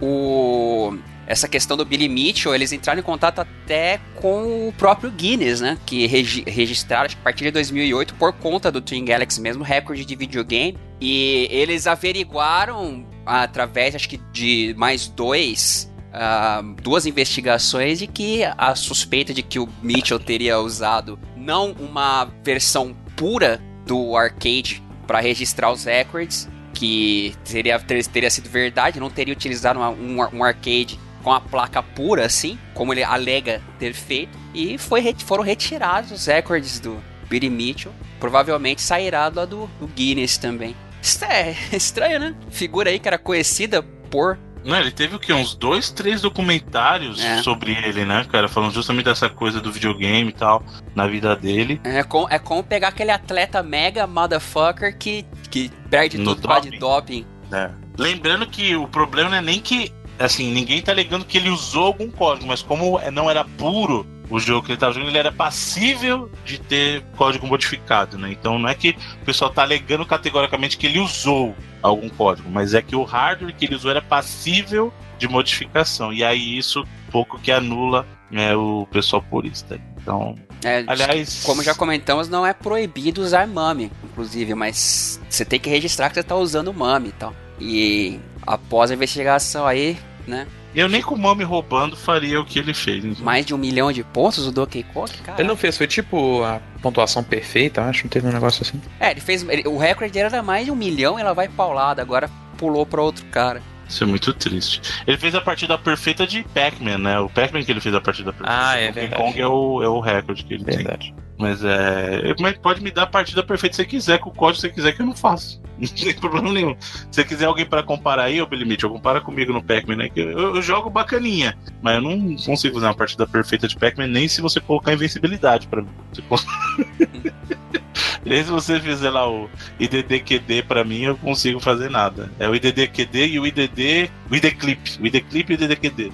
Você me dá o ID Atravessar a Clip pra eu atravessar a parede do Pepper e me dá o IDDQD, eu não consigo fazer o jogo perfeito. Mas é que pena, né, cara? Acho que o cara deve estar se sentindo muito mal agora. Espero que ele tenha economizado dinheiro nesse período todo, porque acho que daqui pra frente ele não vai fazer muito mais, não. Mas pesquisem depois do episódio do Billy Mitchell no Apenas um Show, que aliás é um desenho muito bacana infelizmente terminou. Apenas um show e hora de aventura. Eles estão acabando com os desenhos bons, gente. Isso é a verdade é essa aí. Cartoon não, tem mais desenho legal. Zoaram o Ben 10. É, que pena, hein? Porra. Não, mas você imagina que eles estão infantilizando muito o Ben 10. O Ben 10 acho que já tinha passado da minha época já. Eu, eu assisto, cara. Eu sou velho. Eu sou velho, tenho barba, cabelo branco. Mas eu ainda assisto desenho. Eu assisto Disney Channel. Eu Não, assisto. tipo assim, tem aquela questão de você assistir desenho e assistir os novos desenhos. Ben 10 Ah, mas pra eu mim já, é, já é muito eu, eu recente. preciso, né? Na verdade, eu preciso saber o que os jovens. Porque o jovem é confuso. O jovem é confuso. Então eu eu preciso saber os que os jovens estão conversando, até porque eu lido com os jovens é, em alguns momentos da minha vida. Então eu preciso estar, ah, pelo menos, ciente do que está acontecendo, né? Então, Eu parei nas meninas super poderosas. Meninas Superpoderosas, fantástico. Voltaram também, as Meninas Superpoderosas voltaram. E tá legalzinho, legalzinho, não tá igual, tá legalzinho. Mas é isso aí. Seguindo em frente, Sr. Billy Mitchell, meus pêsames aí pela sua perda. Se você não roubou, que pena, mas se você roubou, bem feito. né? É, Lamento. Perdeu o Playboy. né, você, você tomou uma decisão e essa decisão tem um risco, né? Tudo na vida tem um risco. Tudo bem. Ah, já que a gente falou de perda, né? A THQ aí, que voltou com tudo. A Essa THQ foi Nordic. genial. Aí é o seguinte, perguntaram, e aí, gente, o que, que vocês têm de plano pra E3? Aí Eles, eu nada. Tipo, eu, aquela pedra lá, nada, né? Tipo, eu, nada. Eu, pedra cara, é genial, né? Pô, tá genial, cara, é Chapolin. Pô, o cara chega. Ê, a pedra que cresce, a outra que voa, a outra que é macia. E você, o que, que você faz? Eu, nada. Nada. Muito bom. Fantástico, fantástico, muito bom. Então o pessoal da THQ Nordic decidiu que não vai pra E3 pra poder assistir a Copa do Mundo na Rússia, cara. Não, eles eles falaram assim: a gente vai assistir a abertura da Copa vai tomar cerveja. Então, nossos jogos só lá na Gamescom, na Paris Games Week. Parabéns, cara. Para- Parabéns. para- Se não for isso, parabéns pela, pelo menos pela sinceridade. É, eles falaram que se eles fossem pra E3, eles iam ter que começar a beber 7 horas da manhã, isso é demais, né? Eles falaram que se fosse umas 9, assim, até dava. Olha aí. Bacana, parabéns. O pessoal da THQ Nordic que cons- tá conseguindo revitalizar a THQ mesmo, né, cara? Parabéns. Aliás, eu, Eu- conheço, eu conheço outro cara aí que vai largar E3 pra, por causa da É. Copa. É quase que eu tive que largar E3 mesmo. Né? Mas E vai beber tanto quanto. vai ser na semana depois que eu vou. O dia 19 de junho. Ah, vai tomar, tomar uma breja com o pessoal da THQ lá também? Uai, se ele estiver lá na Não, Rússia, que na, é na verdade a, a, a E3 vai. Tipo, acabar a E3 começa. No mesmo dia que começa a Copa, né? É dia 17, né, acho. Acho que é 14, não? De 12 a 14. Sei lá, eu sei que vai, vai É. bater aí as datas. É aquela semana da, da E3. É, mas eu acho que você, você falou mesmo. Acho que a última, que é na, na sexta, né? No último dia de E3, é o dia que É começa o a dia Copa. que começa a Copa. Muito bem, então. Eu, eu tô até estupefato Pô, de saber só que que tem maneira de Copa. trabalhar. Porque, assim, a E3 é, é legal pra gente. Mas pra quem tá trabalhando deve ser infernal, assim. É um saco, é um Né? saco, cara. Imagina que maneiro, ah, galera, vamos, vamos deixar pra outra confer, para outra Outro evento. exposição, outro evento e vamos assistir a Copa, e um abraço. Não, o Brasil com trabalho é assim, filho. Chega a Copa do Mundo, ninguém Sim. né? Brasil, né? Aliás, eu vou falar, cara, Copa do Mundo é uma coisa engraçada. Você vai falar que é overrated também. Não, mas é que eu já, eu já não me importo tanto. Acho que meu ápice de se importar com Copa do Mundo foi em 94. Não, eu gosto, cara, eu gosto do campeonato. Acho Não, eu gosto de assistir. Adoro assistir os jogos. Mas eu gosto mais de Olimpíadas, sabia? De verdade. Eu gosto mais de Olimpíadas e Olimpíadas de inverno do que de Copa do Mundo pela diversidade, pela variedade. Ah, eu, eu, gosto de, eu gosto de todos, mas a Copa, não sei, cara, é maneiro ver os jogos e a tal. A Copa tá parecendo que tá acontecendo muito rápido, cara. A Copa de 2014, a é Copa do Brasil senhor, nem parece. É porque o senhor é velho e o senhor está vivendo na rotina, já falei, Bruno. Você tem que o tempo passa a vida aí, rápido. Cara. O tempo passa muito rápido. Pra mim, pra mim tem muito tempo que rolou é. aqui. Nossa, cara, pra mim o 7x1 foi esses dias. Não tinha nem reload ainda na época, pra você é. ter uma ideia. Então, cara, pra mim é muito estranho. O senhor, está, mim... o senhor está vivendo dias indistinguíveis. Tem que diversificar essa vida aí. Pois mano. é, é fato, é fato, é fato. Isso aí é fato. Eu preciso mudar. Preciso de uma grande mudança na minha vida aí. Vocês, amigos gamers e amigas gamers, têm propostas de emprego para mim, pode mandar aí no meu e-mail. eu quero diversificar o meu trabalho, porque o meu trabalho na área de tecnologia é chato. Mas é isso aí, muito bem. Sou um profissional formado, vou passar meu currículo aqui pra você. é o, o, LinkedIn do Bruno aqui. É, o, tá, no, tá, nos links da, da postagem do LinkedIn do Bruno. Exatamente. A gente, ó, boa ideia, hein? Gostei, vou, eu vou guardar essa ideia aqui comigo. Querido amigo Almighty, me procure aí que a gente vai conversar sobre um podcast que eu, você gosta do assunto. O Almighty, pra quem não sabe, né? É um cara que já teve um podcast e falava justamente essa questão aí. E vamos, vamos fazer um, um podcast sobre profissões, senhor Almighty. Não sei se você tá nativo ainda. O Almighty, ele era o profissional de bermuda? Exatamente, o profissa de berma. Olha aí. Ó, se você não estiver nativa nesse momento, me procure, a gente vai conversar. Não, ele tá no podcast, pô. Não, mas eu tô falando nesse segmento. Ah, tá segmento de, de profissional. É, reparou que o Bruno tá querendo abandonar mesmo, né? Tá, é. virou youtuber com o próprio canal. Já... Não abandonar, não, gente. Eu tô diversificando. Eu gosto de produzir. Quem sabe eu não a, a minha saída dessa. Da, do, do labirinto de rato não seja essa. Desse marasmo, tipo Exatamente. ventania. Exatamente. Isso é, é, o pior. A pior, isso é sério. A pior sensação que pode ter, gente, é você estar tá num emprego e você pensar todo dia e falou assim: eu não queria estar aqui todo não, realmente dia. É, é péssimo, cara. Eu já é passei é por isso, é, é muito é, ruim. É muito ruim, cara, muito ruim. Quando vocês. A única. Porque a gente fala brincando, ah, trabalho é pra pagar minhas contas, mas quando a única razão, a única exclusiva razão que você tem para trabalhar é porque aquilo tá pagando tuas contas, você não tem prazer mais é. nenhum não é que eu tô falando que ah, trabalho tem que ser diversão o tempo todo, não é isso que eu tô dizendo. Mas quando você não tem um momento de você falar assim, pô, tô satisfeito com o que eu fiz, é o você negócio fala, é, Você chega no final do dia e deita a cabeça no travesseiro e fala, puta, hoje foi um dia produtivo, foda. É, não, quando você não tem pelo menos um momento assim, cara, aí já. Você, ah, pelo aí... contrário, você deita pensando, puta, amanhã eu vou ter que acordar de novo. É, Exato. é complicado. Exato. Muita gente passa por isso. Pois é. bem que acabou, acabou pra mim. É, Obrigado. Faça igual o senhor Edu Alray aí, que, que hoje vive do fruto do seu trabalho honesto. Fora disso, vive do seu talento musical e vive do seu talento é, musical, editorial. Obrigado, vida. É isso aí, cara. Você po... Veja o caso do Edu, você pode alcançar os seus sonhos, acredite. Você que está nos ouvindo agora nesse momento. Autoajuda, acredite, Bruno. você pode. Você pode. Não é fácil. seguir, mas você Não é consegue. Fácil. O senhor Edu sabe dos momentos difíceis, da briga que ele teve, mas você chega, um dia você alcança o seu sonho. Ou faça como Felipe Mesquita, que tem o seu sonho do food truck mexicano barra marmitex. Você e por causa disso, o permitiu ir até a Rússia. Veja só onde o sonho do Sr. Mesquito levou até a Rússia. Vai assistir a final da Copa do Mundo. Não, a final não, aí né. Vai assistir Brasil e. Assistir Brasil e Costa Rica. É. Já é, ó. Vai até a Rússia assistir o Brasil e a Costa Rica. Tá Uma viagem não é nem internacional, ela é multinacional, porque na Rússia é com o Brasil e Costa Rica. Você tá de brincadeira. Uma oportunidade que ele tem de falar russo, português do Brasil e castelhano, ou espanhol, como preferir. É isso aí, tô bom. Falando em espanhol, não tem nada de. Achei que o Bruno ia começar a falar em espanhol. Tipo, é. manja, manja Gleidos quando ela começa a dar defeito no Portal uh -huh. 1. Na Gleidos é fantástico. Nossa, Gleidos, mano, que show. Ai, Gleidos. Eita, Volve, por que você não faz, né? Você não faz as coisas. Aliás, surpresa. Ah, é. Fala, o que, que é agora? Você acha que na premiação do BAFTA ah, sim. quem ganharia o jogo do ano seria Breath of the Wild? Ou seria o seu maior concorrente dentro da mesma plataforma, que seria Mario? Ou seria o novato que chegou e abalou muita gente, que foi o Horizon? Não, não e não. No BAFTA, no jogo do ano, a Nintendo não teve vez. No BAFTA, no jogo do ano, a Sony não teve vez. Porque quem levou o jogo, de, jogo do ano no BAFTA foi o queridinho do Sr. Felipe Mesquita, What Remains of Edith Finch. Isso aí, jogaço lá da Giant Sparrow, publicado pela Napurna Interactive, que acabou vencendo lá, como o Bruno falou, o jogo do ano no BAFTA, que é o prêmio lá britânico, a Academia das Artes Britânicas, não é isso? Acho que Uhum. significa.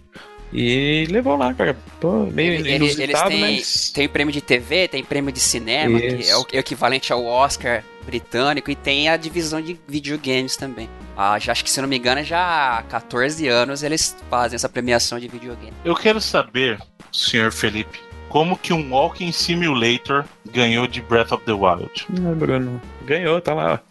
O Não senhor, acha, votei, não. o senhor acha que o pessoal do BAFTA é um bando de tênis verde e quer pagar de, de pseudo-intelectual votando no What Remains of Edith Finch? Ou o senhor consegue defender essa escolha, por exemplo, desde o seu ponto de vista de jogador? Aí, a pessoa, uma pessoa declarar algo, qualquer jogo, jogo do ano, acho que não tem que mais ninguém justificar nada, né? Se uma pessoa que quiser falar que o Mighty Number 9 foi o jogo do ano dela lá no que ele saiu. É, Tem que internar urgente. É, ué. É. Precisa internar urgente, mas tudo bem, eu entendo o seu ponto de vista. Mas é um jogo que eu acho sim que ele tem várias qualidades que destacam ele, principalmente de- da maioria dos outros jogos. Né? Acho que o jeito que ele lidou com A história. é, narrativa, e principalmente não na história, mas o jeito de usar o gameplay para contar a narrativa, que é o, a, a maior distinção que a gente tem do, do videogame para as outras mídias é essa, né? O, Uhum. Você usar a interação para poder é, passar alguma coisa da tela para fora, né? Então acho que ele usa muito bem o da- do gameplay para contar a narrativa. Quem rapou mais prêmios foi o Hellblade, né? Que, que é um jogo britânico também, tem essa. Mas Ah, levou a maioria dos prêmios aí. Ele a melhor Incluindo a menina, lá a menina Jurgens lá também, nova, É. mais uma vez, premiadíssima, né, cara? Ela, Sim. ela rapou quase tudo de captura de movimento. Mas o, o Mario ganhou o prêmio de melhor game design, inclusive já que falou de design. Melhor jogo pra família, o Mario ganhou também. O, o Zelda acabou ganhando como melhor inovação, né? Melhor inovação de gameplay. Que eu acho que é o melhor jeito de definir o Zelda. Exato. E o Horizon acabou ganhando de melhor propriedade original, né? Obviamente. Foi. É, achei engraçado que o Overwatch ganhou o prêmio de melhor jogo em desenvolv... que foi se desenvolvendo, melhor jogo, melhor evolução, diria assim, de É. jogo, né? E ele evoluiu bastante, né? O Overwatch é um jogo que vive em constante Sim, tá até hoje. Tem evento essa semana aí, ó. Aí, tá vendo? Tá rolando. Você que é fã de Overwatch sempre tem um motivo para celebrar. Inclusive, ó, eu vou tirar o chapéu. Overwatch é um jogo pago, certo? E ainda tem sistema de microtransação. A gente já falou do equilíbrio da microtransação dele. Mas o legal é que, inclusive, personagem novo. Você tem um jogo base, você ganha, cara. Isso é muito tranquilo. Você não tem que ficar pagando por personagem novo. Isso eu acho muito legal. E os personagens novos dão uma variada bacana no gameplay. E tá Eu acho que rolando, isso ajuda muito na longevidade do jogo, né? tá rolando os boatos aí de que estão querendo matar personagem até. Aí, esse eu não tô sabendo, hein? Aí É, os shorts lá da Brisa é tipo uma novelinha, né? Aham. Mas é bacana. Bom, e já que a gente falou de, de transações, microtransações e tal, tem um jogo que, que nesses últimos dois anos aí. Nos últimos dois anos não, porque não foi lançado, mas desde o ano passado ele vem trazendo polêmica, ele fez pegar fogo nessa discussão sobre conteúdo de microtransação, loot box e tal. E eles haviam suspendido indo na contramão da galera, que a gente até falou semana passada, tem a galera desabilitando microtransações. O Battlefront voltou com o sistema de microtransações agora, apesar de eles terem rebalanceado né, o sistema de loot do jogo, e agora é mais voltado pro lado cosmético mesmo, né? Então, É, aquele esquema de comprar personagens que muito se discutiu na época do lançamento, não tá rolando. É mais cosmético, roupa pro personagem. Que você pode comprar tanto com essa. os, os crystals que estão voltando pro jogo, quanto jogando mesmo. Mas de uma forma ou de outra, até semana passada nós comentamos que não lembrávamos do estado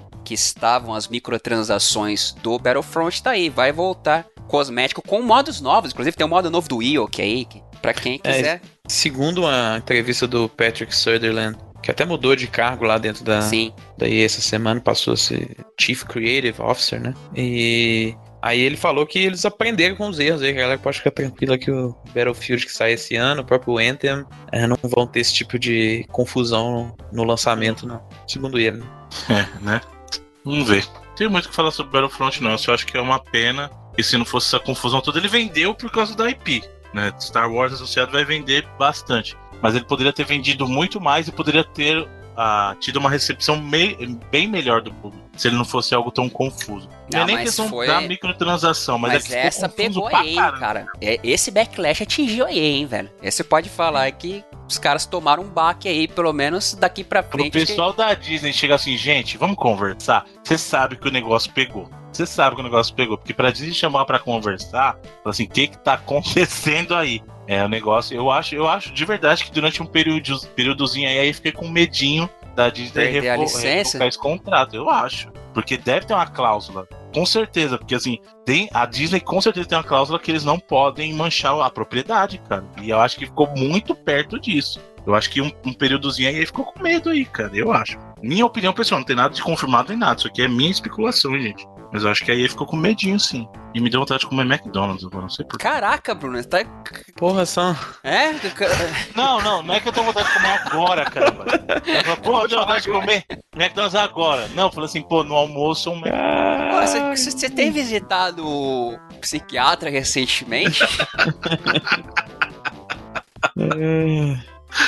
ah, muito bem. Way Out, aquele jogo cop bacana atingiu a marca aí de. A gente falou inclusive dele semana passada, né? Atingiu a marca de um milhão de cópias vendidas em menos de um mês, o que é um baita de um, de um sucesso, considerando que é uma IP original. E é um jogo que a gente sabe que é, assim, não tem por trás uma equipe gigante de produção, né? E vendeu aí, graças ao review do Sr. Felipe Mesquita, se vocês não sabem, está disponível no Reloading aí. Pelo menos 80% dessas cópias vendeu por causa do review do Sr. Felipe Mesquita. Cara, é engraçado que no, nos materiais de marketing que vazaram no passado da EA, a expectativa que ela tinha era de 200 mil na primeira semana e um total de 813 mil, um negócio assim, eu acho. Então, assim, em duas semanas ele superou a expectativa total que o jogo tinha de vender. Acho que era, na verdade, no primeiro ano, na verdade. Então, assim, parabéns pra caramba pra galera da Hazelight. Segundo o Joseph Fares, eles já estão começando pré-produção do próximo projeto que eles vão fazer. E, então, parabéns pra todo mundo, pra ele, é, pro estúdio e pra EA também, pra ter é, dado suporte pros caras aí. Será que a pirada dele lá no ah, Game Awards vendeu? Ajudou Teve... a vender, né? Tem aquele esquema lá do, do Google Trends, né? Que você, você, você joga lá os termos de pesquisa e você vê quantas que as pessoas pesquisaram. O Oyard deu uma subida absurda na época do, do Game Awards, né?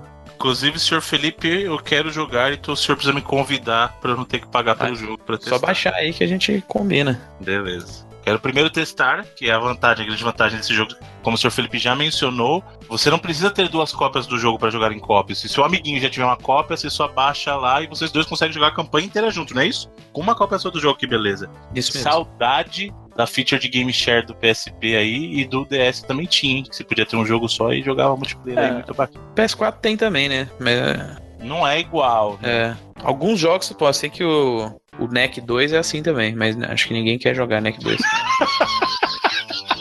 até tem, mas ninguém quer jogar, né? É, eu digo isso como uma pessoa que jogou até o final. Aí, tá melhor que o NEC 1? Tá, mas não é nenhum. mérito, isso não é mérito.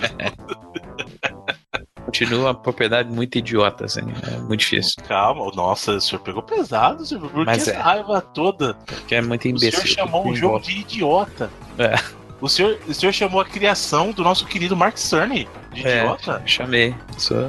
Você sabe a importância que o Mark Cerny tem? Mark Cerny virou Play, tipo cara. Peter Moliné, assim. não, pô, não, que, que isso, isso, cara. O cara manja muito, velho. Mark ah, o Moliné também, muito. porra, só. Não, mas ele entregou. Ele vacila. Não, não, mas ele entregou, pô. O Play 4 é o que é por causa do trabalho do Mark Cerny, gente. Vamos lá. Vamos combinar, vai. É assim, a, o jogo é bem melhor em combate, plataforma e tal, bem melhor em tudo em relação, principalmente a gameplay, assim. Mas é uma propriedade muito sem graça, cara. Não dá pra ligar nenhum segundo do que tá acontecendo na tela. Já, o 2 não veio de graça ainda na, na Plus, não. não eu peguei de graça porque ele teve um bug lá na época, lá na, na loja da Austrália lá, e eu peguei de graça, velho. Ah, é? É, você acha que eu não ia comprar, não. O senhor é brasileiro mesmo. Cuidado, pessoal da Rússia. Tá indo um brasileiro. Brasileiro pesado aí, o cara manja das brasileiras. Parabéns. Claramente, o pessoal reclama da política, o pessoal reclama da polícia. Brasil. Tudo bem, você que tá reclamando da polícia, que a polícia fica vigiando o que você faz, precisa 24 horas, o Steam vai te ajudar. Porque a partir de agora, segundo as novas políticas de privacidade do Steam, seguindo, eu acho, né? O problema que a gente tem de privacidade é que aconteceu no Facebook, não sei se vocês ficaram sabendo, né? Mas, inclusive, o senhor Mark. Os memes foram inacreditáveis, assim, do depoimento do, teve que comparecer lá perante o Congresso americano e prestar depoimentos lá e algumas perguntas foram bem competentes, hein? Foi. E o senhor, o senhor Zuckerberg deu uma sabonetada bonita em alguma delas. Eu não sei, tô sabendo aí, preciso ver é, com a galera. Foi tipo, tipo um personagem conhecido brasileiro. Né? Muito bem, agora essa mudança da política de privacidade eu acho muito bem-vinda. Eu acho que qualquer mudança de política de privacidade que proteja o usuário é sempre tipo muito um, bem-vinda. Não, tipo diversos personagens conhecidos brasileiros. Mas isso vai acabar atrapalhando as métricas dos Team Spy, né? Como, senhor, senhor Edu, explique como isso vai impactar as métricas do Steam Spy. E primeiro explique pra galerinha o que o Steam Spy ele, na verdade, é justamente isso. Ele meio que é um espiãozinho que vê o que a galera anda é, jogando é. ou que tem no Steam e dá números extra oficiais, né? Porque nem sempre é a. É, é bem próximo da realidade, mas nem sempre reflete a realidade dos jogos porque ele usa desse sistema, né? Então explica um é, pouquinho melhor. Na verdade, ele vai acabar com o Steam Spy, teoricamente. Já acabou, né? É. Entrar lá não tem mais nada. Porque. Você consegue pesquisar os jogos, mas não tem os números mais. Não tem. Ele deixou a database lá da. Não, dos... ele falou que ia deixar, mas eu entrei ontem, eu acho, e não tava, pelo menos. Mas é ele por... falou que ia olhar para deixar até tempo que eles conseguiram, né? Olhar. Porque o Steam Spy era um serviço que tava aí desde 2015 que ele se baseava nessa, uh, nessa característica do, do Steam que era deixar todos os seus jogos públicos por padrão, a não ser que você mesmo fosse lá e mudasse a questão da privacidade, que eram bem poucas as opções de privacidade e agora elas aumentaram um pouco, incluindo deixar os jogos privados por padrão. Ou seja, para que o Steam Spy continuasse funcionando, as pessoas voluntariamente teriam que deixar os seus jogos públicos, o que a maioria não vai fazer e muita, muitos nem ligam assim, tanto faz como tanto fez. Tanto é que eles se apoiavam nisso, que as pessoas deixavam tanto faz como tanto fez, tá público aí, beleza. E nisso ele pegava, por exemplo, a quantidade de jogos que tinham nas contas das pessoas para ter uma estimativa de vendas, aquela quantidade de horas jogadas também para ter uma estimativa e esse, essas novas configurações de privacidade tornam o serviço do Steam Spy impossível de continuar funcionando da forma que ele uh, funcionava anteriormente. É uma perda gigante, assim, por, é, em questão de analisar vendas, porque era a única ferramenta pública que, que a gente tinha, né? Que, é, como o Bruno falou, ela podia não ser exatamente é, correta, mas ela era bastante confiável em relação a esse rastreio das vendas. Assim. Na comunidade de desenvolvimento tem gente também lamentando, porque era uma ferramenta boa para galera pesquisar o mercado, né? Saber uhum. se jogos parecidos do congênero que você está fazendo vendem bem ou não, qual são as performances recentes de jogos parecidos aí. Mas tem gente achando bom também, porque às vezes era, sei lá, combustível para né, galera ficar malhando o developer por conta dos números de vendas, né? Então, assim, tá dividido até essa recepção da, da notícia, mas eu acho uma perda meio triste, assim. É, e, até, e até assim, agora vai ficar meio parecido com o que é com os consoles, né? Que assim, você vai ficar refém, entre aspas, refém, do próprio desenvolvedor divulgar. Que é o que acontece. Ninguém vai ficar divulgando o número é, da Capcom em nome dela, né? Apesar que tem o NPD, mas é, você vê Mas que o NPD não é número. O NPD né? não divulga número, exatamente, ele divulga um ranking. E né? o, ranking do NPD não é nem por unidade, mas é por receita gerada. É receita, né? exatamente. Então, assim, você às tá... vezes a ideia de número de vendas mesmo a gente não consegue nem ter, porque às vezes jogos têm valores diferentes. Né? Então. Exato, tem jogo de 20 dólares e tem jogo de 60, que é full retail price. Então, essa questão mesmo agora vai ficar relegada ao próprio desenvolvedor abrir ou não. É, isso, né? Essa para ele, quando você pode ter certeza que quando o número for muito grande, é do interesse deles revelarem. É o próprio caso do Way Out. O Way Out é uma marca importante. Pô, você vendeu um milhão de cópias em menos de um mês, é uma marca importante. Então, quando é assim, o próprio desenvolvedor divulgar. É, o caso de, do Uncharted, quase lá que bateu 10 milhões. O próprio caso do Horizon, que vem por ser uma nova IP, cedeu um número X de vendas, a Sony lá e divulgou. É, a Forza, quando vende muito, o pessoal divulga da Microsoft. Então é assim, né? É, vai ficar mais parecido com o que é para console agora, né? E... Até na questão de privacidade, eles colocaram opções próximas do, do que existe em console, por exemplo, de você tá invisível online, que não tinha, sabe? Uhum. É, para muita gente isso é muito importante, né? Às vezes o cara quer entrar para trabalhar.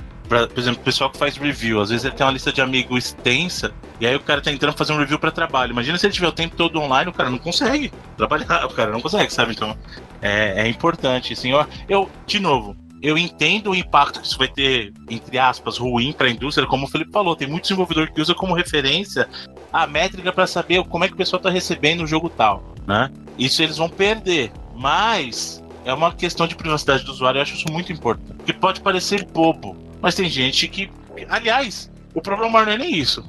O cara não vai deixar de divulgar, divulgar o jogo por maldade, mas a empresa tá certa em permitir que aquilo seja por, por padrão, a segurança deveria ser sempre maior, cara. E aí, se você quiser flexibilizar, você vai no sistema e mexe. Por, pra, na minha ideia, deveria ser sempre assim, sabe? Porque o usuário nem sempre ele sabe trabalhar com esse lado de segurança. Então, Ou nem sempre ele se importa, e às vezes. Também, é. Né? Então... Como ocorria com. Acredito que a maioria das contas que esse crawler aí do Steam Spy pegava os dados. Né? Os caras não tá público, tanto faz como tanto fez, sabe? É, exato. Bom, tá certo isso, gente. É, é, como empresa, a Valve precisa se proteger porque pode ter um impacto muito grande se vazar esse tipo de informação e por aí vai. Então tá certo. E a última da semana aí, uma notícia muito bacana, a gente falou dos clássicos aí, e para mim é uma notícia muito grande que a Microsoft acabou de anunciar mais de, de, de, de, tá difícil aqui, 19 jogos que entrarão na lista de retrocompatibilidade com o Xbox do, do Xbox original, o Xbox One, o 1 verdadeiro o Xbox o primeiro. E dentre eles, mais IP, mais jogos da IP de Star Wars, cara. Muito bacana. Vai entrar o KOTOR 2 aí. Exato. Já tinha um. Os dois Battlefront, Battlefront 1 e o Battlefront 2 que vale. O bom, exatamente, os Battlefronts bons. O 1 e o 2 bons esses. Não, tá? a gente tá sendo mega, mega injusto também, né? Não é só por causa dos microtransações que os jogos são necessariamente ruins, mas. O, mas tem muita coisa boa, cara. Jade Empire, que é um baita Sim. de um RPG do pessoal da BioWare. O. O Elder Scrolls, pra galera que gosta lá do, do Skyrim, o Morrowind. Morrowind.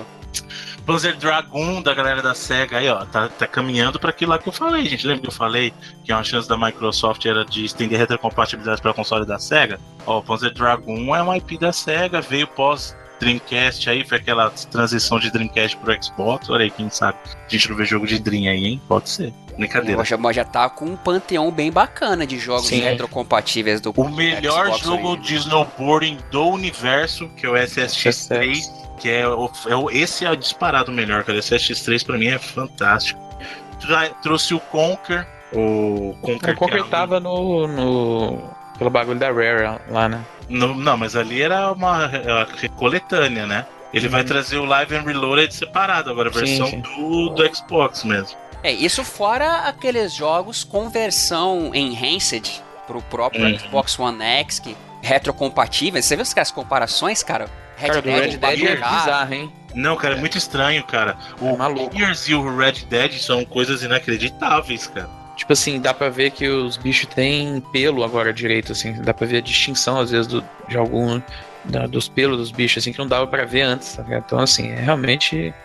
Tem que aplaudir de pé o jeito que a Microsoft trata esse, uhum. esse serviço. Porque esse esforço é dela, né? Não, é, não tá nas developers ou nas publishers, né? Exato. Quem faz esse esforço de tanto de trazer os jogos quanto de é, melhorar os jogos é ela, né? Então é o trabalho dela. Então é realmente incrível. Assim. Fantástico. Parabéns, Microsoft, aí estendendo a questão da retrocompatibilidade aí. Show, show. Uma lista bem bacana. Tem muito jogo bom aí. E é isso, senhores. Com isso concluímos a sessão de notícias da semana que nos leva, senhor Edu Alray, aos trailers, vídeos. Rapidamente, Imagens então, e movimento. É, vamos lá. Começando aqui com o anúncio da data de lançamento da coletânea Mega Man X, o Legacy Collection, que, como suspeitávamos, vai ser aquela divisão. A coletânea boa e a é.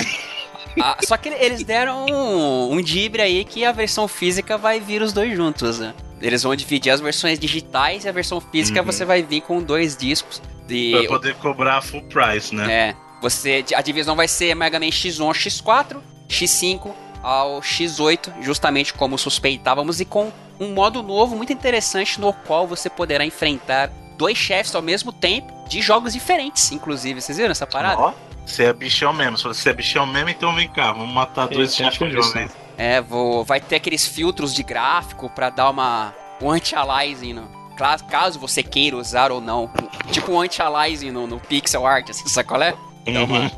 Ah, não, não, não é, é, aquela. É, é, tem, um, tem um nome dos, dos filtros que eles usam, né? Que fazem isso. Ele, ele borra meio que o, uhum. o, o, sprite, ele fica mais bonitinho, assim. Aparentemente vai ser um trabalho legal. Parece que a versão do Mega Man X3 é a do Super Nintendo, não vai ser aquela do PlayStation 3 que vinham com apresentações em anime dos ah, é, aí, eu preferiria que fosse a do Play.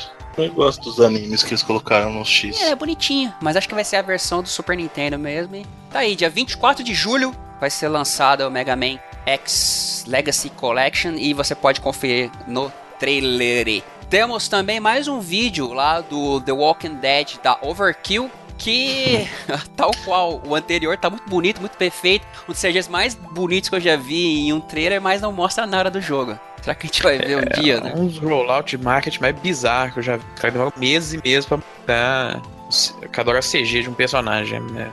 Todo mundo acha que vai ter alguma coisa sempre que eles anunciam que porque isso passou durante o Xbox Inside lá, né? Que é um show mensal que a, Microsoft tem no, Twitter, no Twitch agora. Eles falaram, ah, vai ter The Walking Dead aí da Overkill aí, fica esperto. E de novo era um CG. É. Mas é bacana mesmo, é da. É Maia, né? Que chama o personagem. A Maia, personagem. O Overkill, o pessoal lá do Payday. Você. Eu cheguei, eu, cheguei, eu cheguei a comentar da Star Breeze, que ela é publisher, mas uh, só complementando, além de publisher, na verdade a Overkill é uma subsidiária né, da Star Breeze. Eles compraram Overkill. Então, esse The Walking Dead não sabemos necessariamente como vai ser o jogo, mas tem aí um trailer com seja muito bonito da personagem Maya e espero que o jogo seja legal. O próprio vídeo do Shenmue 1 e 2 da SEGA vindo aí para PlayStation 4, Xbox One e PC, tal qual comentamos no início deste programa e um vídeo do aquele o Arena of Valor que tem, eles têm personagens da DC no jogo, né? E o Superman agora também vai estar no MOBA Poke, jogado por mais de 200 milhões de chineses e agora tá, faz quanto tempo que lançou para os lados de cá, Felipe?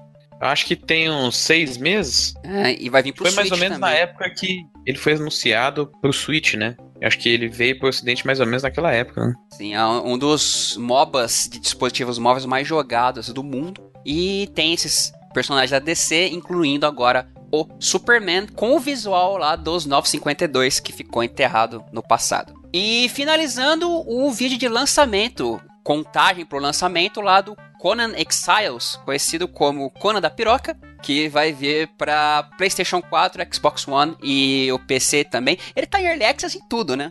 Outros... Não, no PS4 acho que não. Não, é tá, no Xbox e no e vai ser lançado, acho que até foi rápido, né? O período de Early Access até o lançamento, deu o que? Um ano aí, mais ou menos? É, acho que foi mais ou menos isso, vai sair agora em maio. Faz tempo que não instalo, não sei como está, mas o vídeo me parece um pouco além do que. Você vê a diferença. Tem jogo que você não pode nem escrever piroca, que o jogo bloqueia a escrita. Aí tem um desses que faz isso aí, beleza.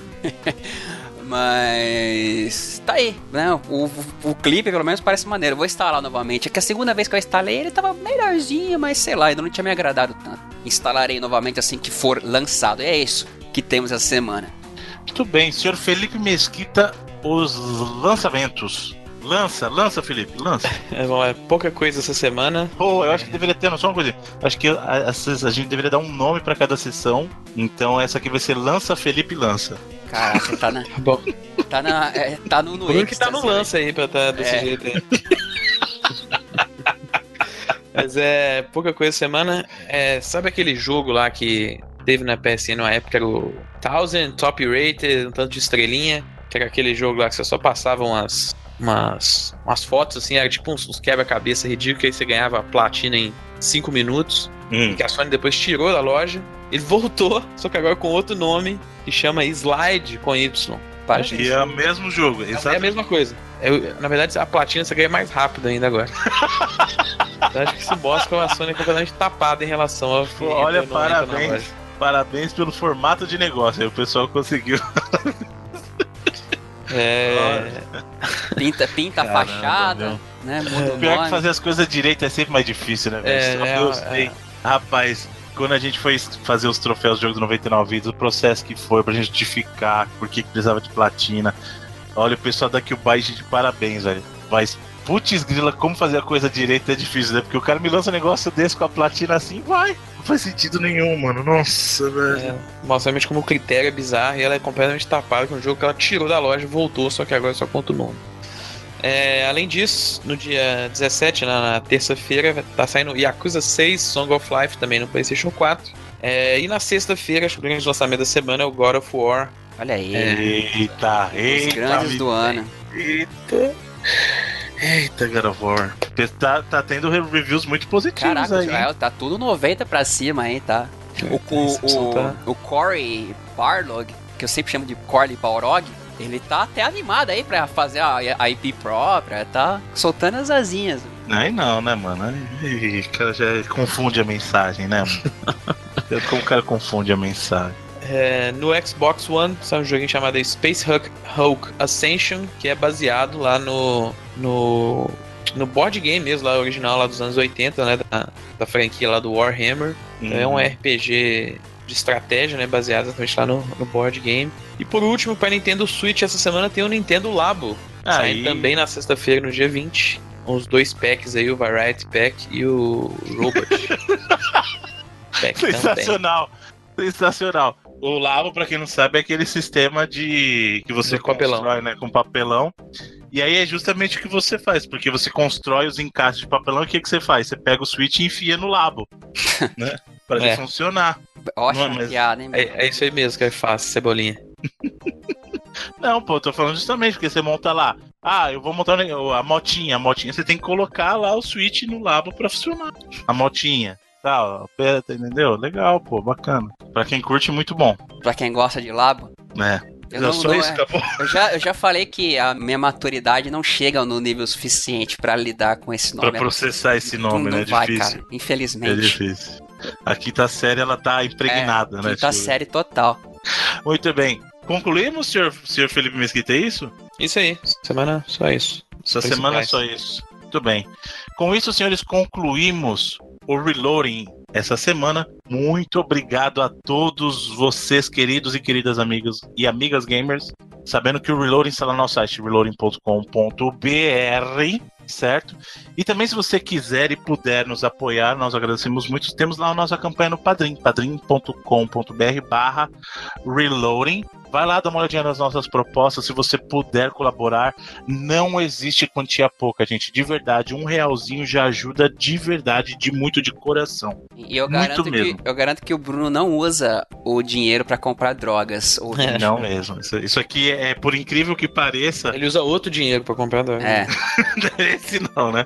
Não, aqui, é, aqui eu sou careta. Sou careta drogas bar, aquela camisetinha, já viram? Eu sou careta. como é que era aquela lá do. Minha droga é cafeína. Não, Cafeína. aquele. Vencedores não usam drogas. Exatamente, exatamente. Todo videogame lá nos arcades na época eles lá, Winners Don't Do Drugs. Isso aí. Mas dá uma olhadinha se você puder, a gente vai ficar muito agradecido de verdade, porque isso nos ajuda a tornar o Reloading cada vez melhor. Ou seja, lá o que isso quer dizer no nosso caso aqui. e se você não puder dessa vez, não tem problema nenhum. Quem sabe numa próxima, é importante que você continue aqui conosco e compartilhe com os amiguinhos. Distribua o amor Reloading. Compartilhe a palavra. E é, o- isso. Era o Wi- William S. Sessions. Era isso, né? O nome do diretor da FBI.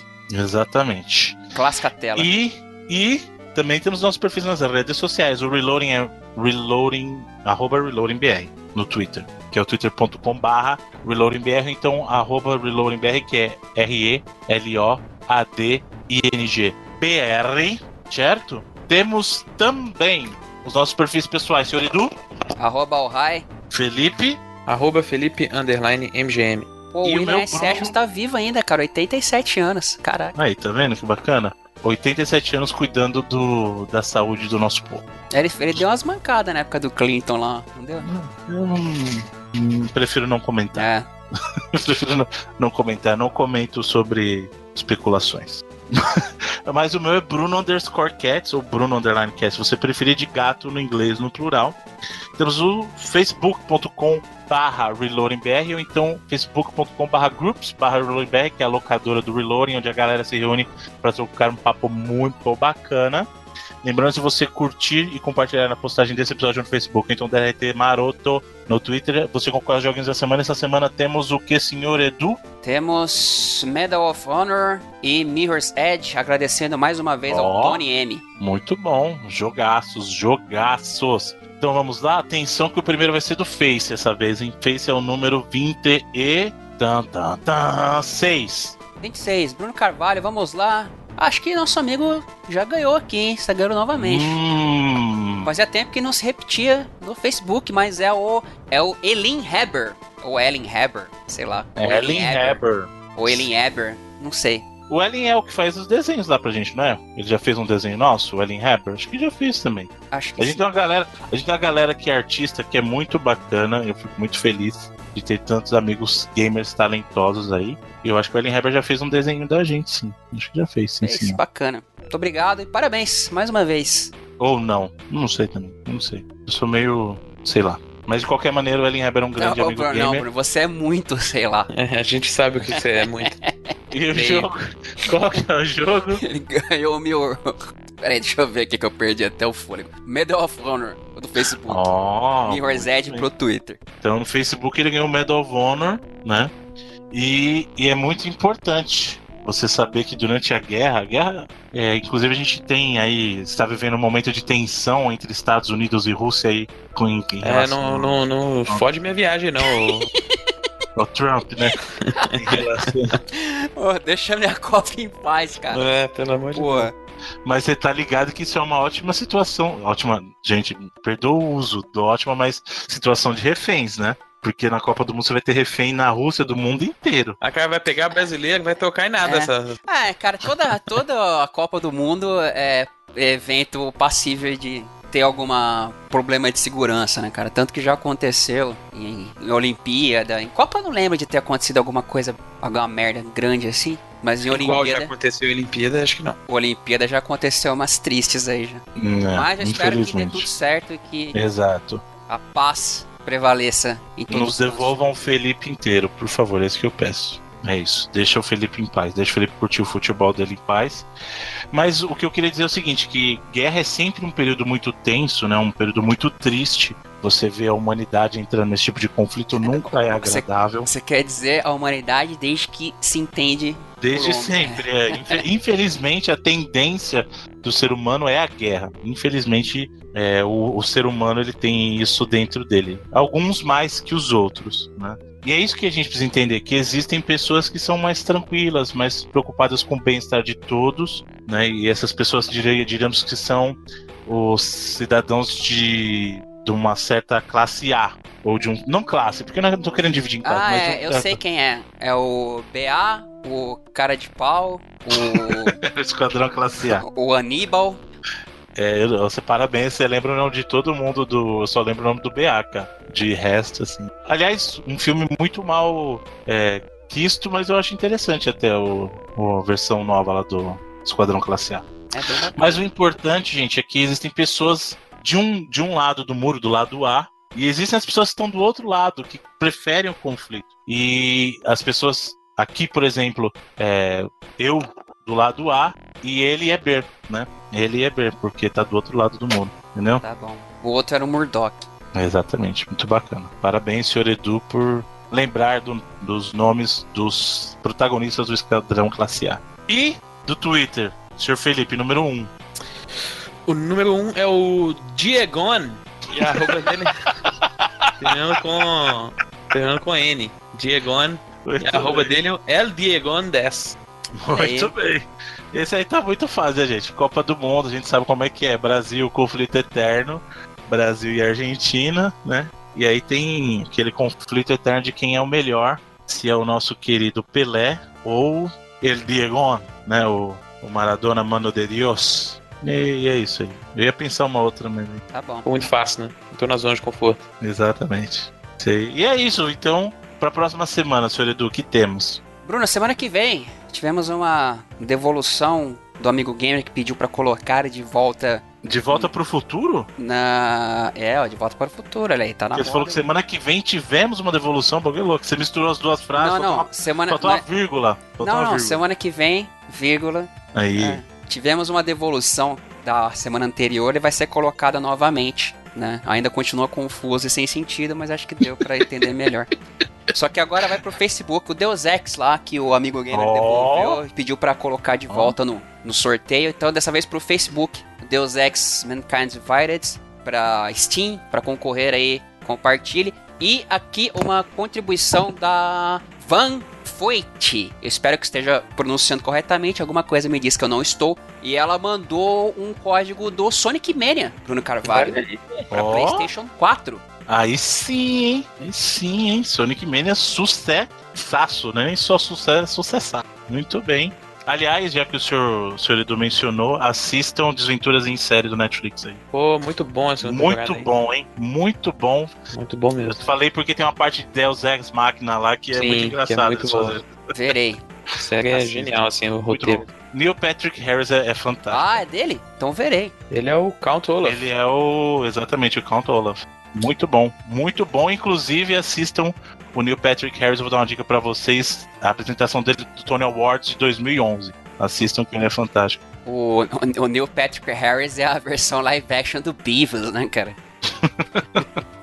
Mas ele é muito talentoso. Sim, Parabéns total, total. Muito talentoso. E é isso, senhores. Então, lembrem-se que vocês podem assinar o Reloading no seu agregador de podcast de preferência, ou então no iTunes, vai lá na barra de busca e digita Reloading, você nos encontrará. E se você assim quiser, você pode deixar também o seu comentário, o seu review honesto. Toda crítica construtiva é sempre muito bem-vinda e toda estrelinha nos ajuda muito a subir nos rankings e conquistar o nosso lugar que a gente perdeu quando apagou o feed. Mas esses dias eu ti- tive dando uma olhada lá, melhorou Tá lá em cima de bastante. novo, é. Tá melhorando, tá re- estamos é, regalgando. Obrigado Né? aí, Nossa, gente. A galera começou a meter estrelinha lá, deu uma força aí. Uhum. Valeu. mesmo. Nossos queridos e nossas queridas, eles são todos, todos fantásticos, sem exceção. Nós amamos vocês. Todos. A melhor comunidade gamer dessa internet. E como toda semana, nós terminamos esse episódio com a escolha de um dos membros desse podcast. E essa semana a escolha é sua, senhor Felipe Food Truck Mesquita. Vem pra Sampa. É. Hashtag Vai de avião. Hashtag Food Truck Mesquita SP, gente. Vamos lá. TT. Vamos no TT e aí a gente convence ele. É, essa semana, a gente falou dos lançamentos, saiu God of War, a rein- uma reinvenção, né? O, acho que o soft reboot aí, o termo que, o- que a gente usa bastante aqui no, no Reloading. Sai na sexta-feira e a, a trilha sonora já tá disponível por aí. Ó, grande Spotify Bear tal. McCready. Exatamente, Bear McCreary, o, é, o compositor da trilha, né? E uma música é, da trilha, eu tava escutando ela esses dias lá no Spotify, uma música que eu achei fantástica. E um nome fantástico, eu acho que pra essa caminhada até o lançamento do jogo na sexta-feira, que é a música Road to Valhalla. Então, assim, Olha aí, o nome já põe respeito. Aliás, não sei se eu comentei com os senhores, mas eu acho o tema do novo God of War o melhor tema pós o clássico do God of War 2, hein? Que tema poderoso, É cara. muito bom. Eu esqueci o nome dele, agora tem um nome bacana, mas agora eu esqueci. Mas vamos deixar aí a. Eu ia eu até escolher ele, mas depois eu lembrei que eu já botei a, a versão da orquestra lá da, da E3, né, no programa. Sim. Mas vamos terminar então com Road to Valhalla, no novo God of War. Muito bem, senhores. Muito obrigado a todos e até a próxima semana. Até lá. Valeu!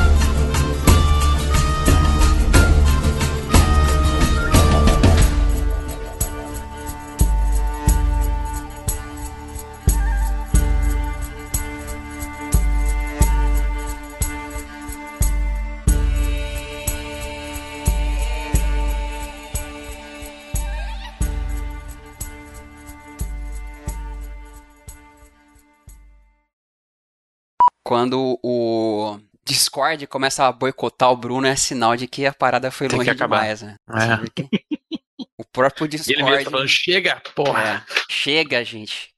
O Bill Murray era meu ator favorito quando era Pô, criança. ele é foda. né? Por que era? O cara é um bom ator ainda. Não, pô. quando- sim, mas quando eu era criança, os- ele era o meu ator favorito, cara. Eu Eu acho que adorava uma coisa os nova dele que eu vi é que no- aquele especial do Netflix de Natal lá foi bem mais ou menos.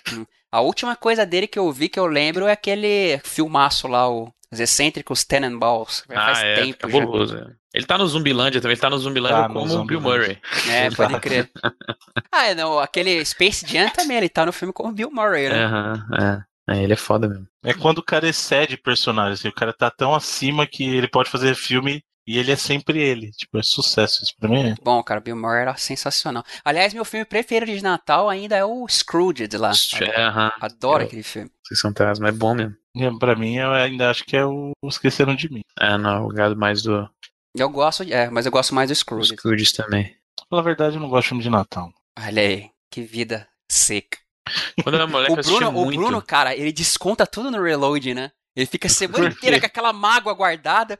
Aí chega na Nossa, hora. que mágoa, velho. Mais alegre que eu no Não, que Reloading. eu tô dizendo, tem. você fica com aquela. Você fica guardando aquela, aquela existência pesada, sabe? Aí chega que ele dispensa alegria pra todo lado. É sim, mas o Reloading é alegria. É alegria de viver. Parabéns, Bruno.